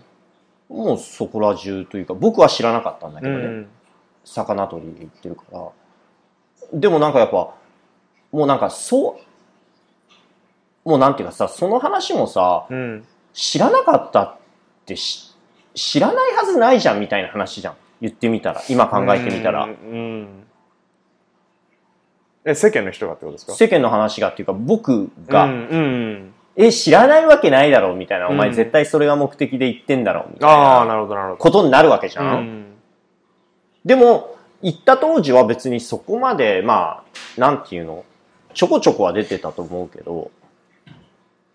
でもそこまうでんメジャーなものではなかったと思うし、うんうんうん。今はそこら中じゃん。もしかしたら観光化してるかもしれないいですね。やもうもちろん観光化はものすごいしてて、だからそれをあんまり拍車うんうん。をかけてもさって思う。なるほど。いやものすごいでも誤解もされるところもあると思うし、うんそのそのペルーのシビボ族がちゃんとやってシャーマンがいて、ん。なんかそのヒーリングのセレモニーで。でまあその解釈もみんな変わってくると思うの。僕はそういう風な解釈になったけど。ででもその意味合いもみんな違うと思うし。うん。でも僕はたまたま行った魚取うんりで、なんか、あれよあれよのままにって言ったらなんかすごいなんか無責任にそこに行っちゃったような気がするけど、まあ運命に導かれて、そのセレモニーを体験してます。うんはい。どうでしょうか？こういうまとめで。いいと思いますアヤワスカのセレモニーは、はい。あの、みんなやった方がいいと思いますよ。うーん。えそうじゃない？うん僕もやりたい。た だやっぱペルー、やっぱ今年来た方がいいんじゃない？うん。行きたいですね。うん。そう。休みとか取れんの？難しいですね。なもうか？なか。あの今年は結構難しいっていうのも僕今年の4月に両親が来てそれで全部有給使って。あ、そうか。だからまあ行くんだったら来年とか頭だね。あったかいああのあっちがあったかいうちに、ね、1月だね。1月ですね1月いいんじゃないかな ?1 月2月とか。うんなんかね、だからちゃんと計画、そういうのもちゃんと計画したいような気がする。っていうか、それを多分、したいのはあると思うんうよ。やっぱりなんていうか、うーんと、うーん、なんて言えばいいんだろう。だってさ、自由にやればいいじゃん、みんな。うんうん好きなように。だって、まあ、そこに多分答えがあるから僕と話してるんだと思うし、りょうくん、今ね。で、多分これを聞いてる人たちも、だからそういう意味では僕としても、そういう選択肢があるっていうか、なんて言うんだろう。僕、さっきちょこっとアトピーの話もしたじゃない？で、健康とか、やっぱり、いやもう本当死にたいわけじゃん。アトピーの時なんか。毎日っていうか毎春死のうと思ってるわけじゃん。もう存在したくないっていう拒否反応なんじゃん。体の。病気とかさ。肉体がだよ。自分の体を傷つけてるわけじゃん。病気とかって。なんかの作用が脳の中でも起こってもいいし、DNA でもいいし、すごい先天的な DNA の血管の、ただもうこういうなんか一般的な話をしてなんかお前は違うとかなんかそういうこと言われるのもごもっともなんですけど、まあでも、なんていうか、基本僕たちものすごく精密にできてるものだし、きちんとした環境でちゃんと育ててあげれば、ものすごい、あの、いいものにな、いいものになる、なれる可能性を秘めてるわけじゃん、みんな。なんかそういう可能性を秘めて今みんなここに存在してるわけで。だから、うーんと、いろんな方法があるわけで。で、その社会とか、その、いわゆる、こうしなさいって言われて、で、その方法にやって、その方法でやってみると結構大抵うまくできちゃうっていうか、でもある程度のところでなんかすっごいぶち当たったりもするような気がするの。で、その時に全く違う方法、だもうパラダイムチェンジをしなきゃ、あの、使えないような方法があって、例えば、ど、言ってみれば、どっかの国の法律とこっちの国の法律とこっちの国の法律はもうすごい勝ち割ってるんだけど、あなたはまあどっちでもよくて、でも、こっちは人を殺すけど、こっちは人を殺さないだったら人を殺さない方を選ぶの、僕は。なんかそういう感じで、もう仕方ない、もう、もう、どうしても自分の中で納得いかないことはやっぱり納得できない。で、まあそれ以外はいいんじゃないかな、みたいな。でも、ある程度一、一見だよ。ものすごいなんか理にかなってるようなことを言って、実はそいつらがみんなを奴隷のように使ってるようなことを僕が知ってしまったら、それは何とかしたいって思っちゃう。それを、その、まあそのところはじゃあ、まあ法律を犯さないんだったらいいんじゃないかなって思う。だから言ってみれば、アヤワスカのセレモニーがペルーで合法でできますよっていうふうなことを僕がここで言って、で、でもすごい、それは、あの、やっぱ僕にも責任が出てくると思うし、これを言ったことに関して。でもシャーマンの人とか、ものすごいたくさんなんか商業化もされてるし、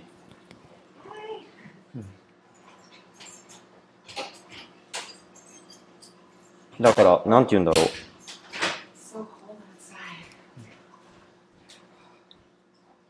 うん。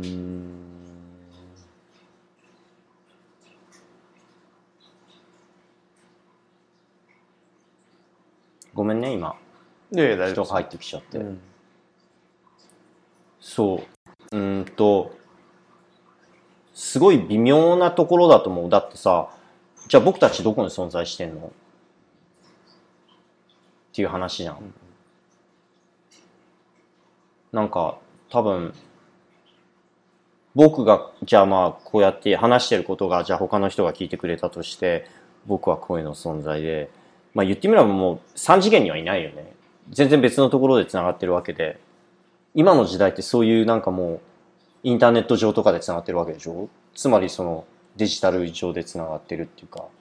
で、もともとそうなわけじゃん。別にさ、ここに、まあ、ある程度繋がってしまえば、りょうくんがいようがいないが、まあ、まあ、こういう経験がベースであったとしたら、じゃあこの記録が常に何かを思い出させてくれて、常にあることになるわけだから、なんかさっきちょっと話したなんかそのデジタルになるとかぜ、まあデジタル化されてくと思うんだよね、僕たちも。もうなんていうか、情報化されてくっていうかさ、その一歩のような気がする。うん。うん。なんか、哲さんがさっき言ったデジタル化されて記録されることでその経験が生まれてるのかもよっていうこと言ったの覚えてます？結構多分2時間ぐらあ、い。そうそうそう、言った言ったうん言った言った言った言った、そそれはそう思この経験を、うん。この経験はもしかしたらこうやって録音することで生まれてる？うん、うん、そうそれ言われた時に何を言ってるんだろうと思ってたんですけどどどういうどういうことだって。でう。そうなんだ。でもそう思うようね。ん。あ自分で言ってまた分かんなくなった。うん。デジタル化されることによってこの経験がつまりさ、うん。なんか僕たちの一生とかが、一生っていうか今こういう風に感じてるこの瞬間っていうのはさ、別にこの瞬間パッと現れればいいわけの話であって、これは何回も何回も再生できるわけじゃん。でも少なくともその音声っていうところだけで言えば、うんもうすでにデジタル化されてあるわけで、うんでも多分それが、もう聞いたっていう感覚の中で、僕たちの、もう一回経験してるわけじゃん、僕たち喋ってこういうことで。だから、その、けこれを聞けば僕たちはだよ。うんもうすぐここに来て、うんなんかそこから生まれる経験を経験すると思う。うんだもうそれが、だから2、3時間話した経験が、多分もう、すごい、もう記憶っていうところで脳の、ど、もうだからその神経回路が新しくできたってことじゃんつまり。それは忘れてしまうかもしれないけど、じゃあ、ま、もう一回もう一回聞いてみたら復習みたいになってまた強化されて、うんこの、りょうくんと僕が出会ってこういうふうにきちんと話せたっていうことは、まあだって僕は話したかったもうんん、ある程度。すごいなんていうか、代弁してくれてるっていうところはあると思う。いろんなこと。っていうか、まあみんな代弁してくれてるわけじゃん。うん自分が好きな人っていうかさ、世界に存在する人ってさ、自分の潜在意識の現れなわけであって。っていうことでしょうんうん。だからすごい、あのー常々、なんて言うんだろう、こういうふうに話してるってことはさ、言ってみれば、僕が言いたいことを言ってくれてるわけじゃん。僕がやりたいことをやってくれてるっていう感覚であって。うーん。うーん。うん。そう言われたらまあそうですよね。僕が言いたいことを今哲さんが言ってるから。うんうんうんうん。それは、まあ、まあ、なんて言うんだろう。当然なって当然じゃん。うんそういう人を選んでるわけだもん。うんうんりょうくんの立場からしてみたらね。でも、その中で、こうく、こういう風に僕は喋るって別に台本も何もなしでやってるわけだからさ。でもまあそういう風にはなるはずだよね。うーんだってやっぱこの瞬間を作って、選択してるわけじゃん。うん僕たちが。だからなんていうか、出なかったら話さない。あ、だそんなことはないか。出なくたって話すわけで。話、でもまあなんていうか、記録してるっていうことはやっぱでかいよね。うんなんていうか、記録しようって思うこともでかいしさ。やっぱ一手間じゃない？うんあえて繋がれるわけだから。うんでもあえて繋がることによってなんかもう面白くはなるよね。うんちょっとエクストラなちょっとエクストラな入るあれが入りますよだからめんどくさいんだよ、だから繋がるって。うんある意味。でも繋がんないと面白くないっていうか。うんでもあまりにもこんがらがっちゃって、うん、うん、なんかそういうなんか腐れ縁っていうのもあると思うし、そういうのはまあ整理して、さっき切る、切りますとか、そういう話にもなったでしょ、そのあたりで一回。だからそれは本当にちょっと整理するところは、しなきゃいけないところはあるんじゃないかなとも思う。うんまあなんていうか、惰性でダラダラと時間を過ごしてしまうことはよくあるうんと思うんだよね。だって好きなようにやっててさ、体がちょっと疲れてたらさ、まあ体を休めるのはすごい大事だと思うしさ。やっぱそれはやっぱなんか精神的に疲れてるのの表れかなとかって思っちゃったりもするわうけじゃん。ん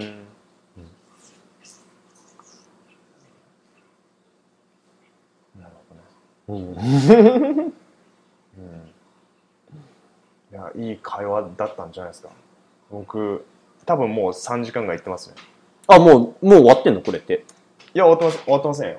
うん今3時間あれ？14分じゃあもうそろそろいいんじゃない？そうですね。続きは次回次回ってことで。はい、もちろん。ありがとうございます。ありがとうございますだ大丈夫ですか？こんな長くて。いや大丈夫です。バッチリです。ありがとうございます。よかった。最高でした。はで、えーフォトグラファーの今回のゲストはフォトグラファーの鉄久保田久保久保田い。そうです。哲さんですよねでウェブサイトは鉄久保田 .com そうですね。うん。えっと、更新しないと。まあ、うん。更新します。インスタグラムとかやってるんですか？インスタグラムもうん、鉄久保田だけど、うん。さっき話した、うんその、グリーンゴッドフレンズの方がうん進めたい。うん。うん。NPO 法人の。そう。うん。まあ、だからそっちをやりたいんだけど、言っちゃえば進むじゃん。うん。ここで。うん。やらないわけにはいかないじゃん。うん。もう行っちゃいましょう、じゃあ。だからそれを進めてます。うん。はい。えっと、ウェブサイトも、うん。そっちを、だからそのアマゾンに行ったところで、そのサステイナビリティだとか、うん。そのフードプロダクションだとか、うん。うーん、まあ、りょうくんをうん。アマゾンに連れていくところから始まるんじゃないかなと僕は今、この会話から思いましたけど、うんまあ、これを録音したというか、9月1日でしょ？だから、うん。まあ、なんか、つながるでしょ、うんこう言っとけば。うん。いうことは大事だと思います。そう、うんチョコレートとかこね、コーヒーとかね、うんうんうん。サステイナブルな。そういううん風なことだと思うんですよね。うん。でもそのウェブサイトの名前をもう一回。それは、グリーンゴッドフレンズ。グリーンドットコムなんですけどフレンズ。G-R-E-E-N G-O-D-A-N-T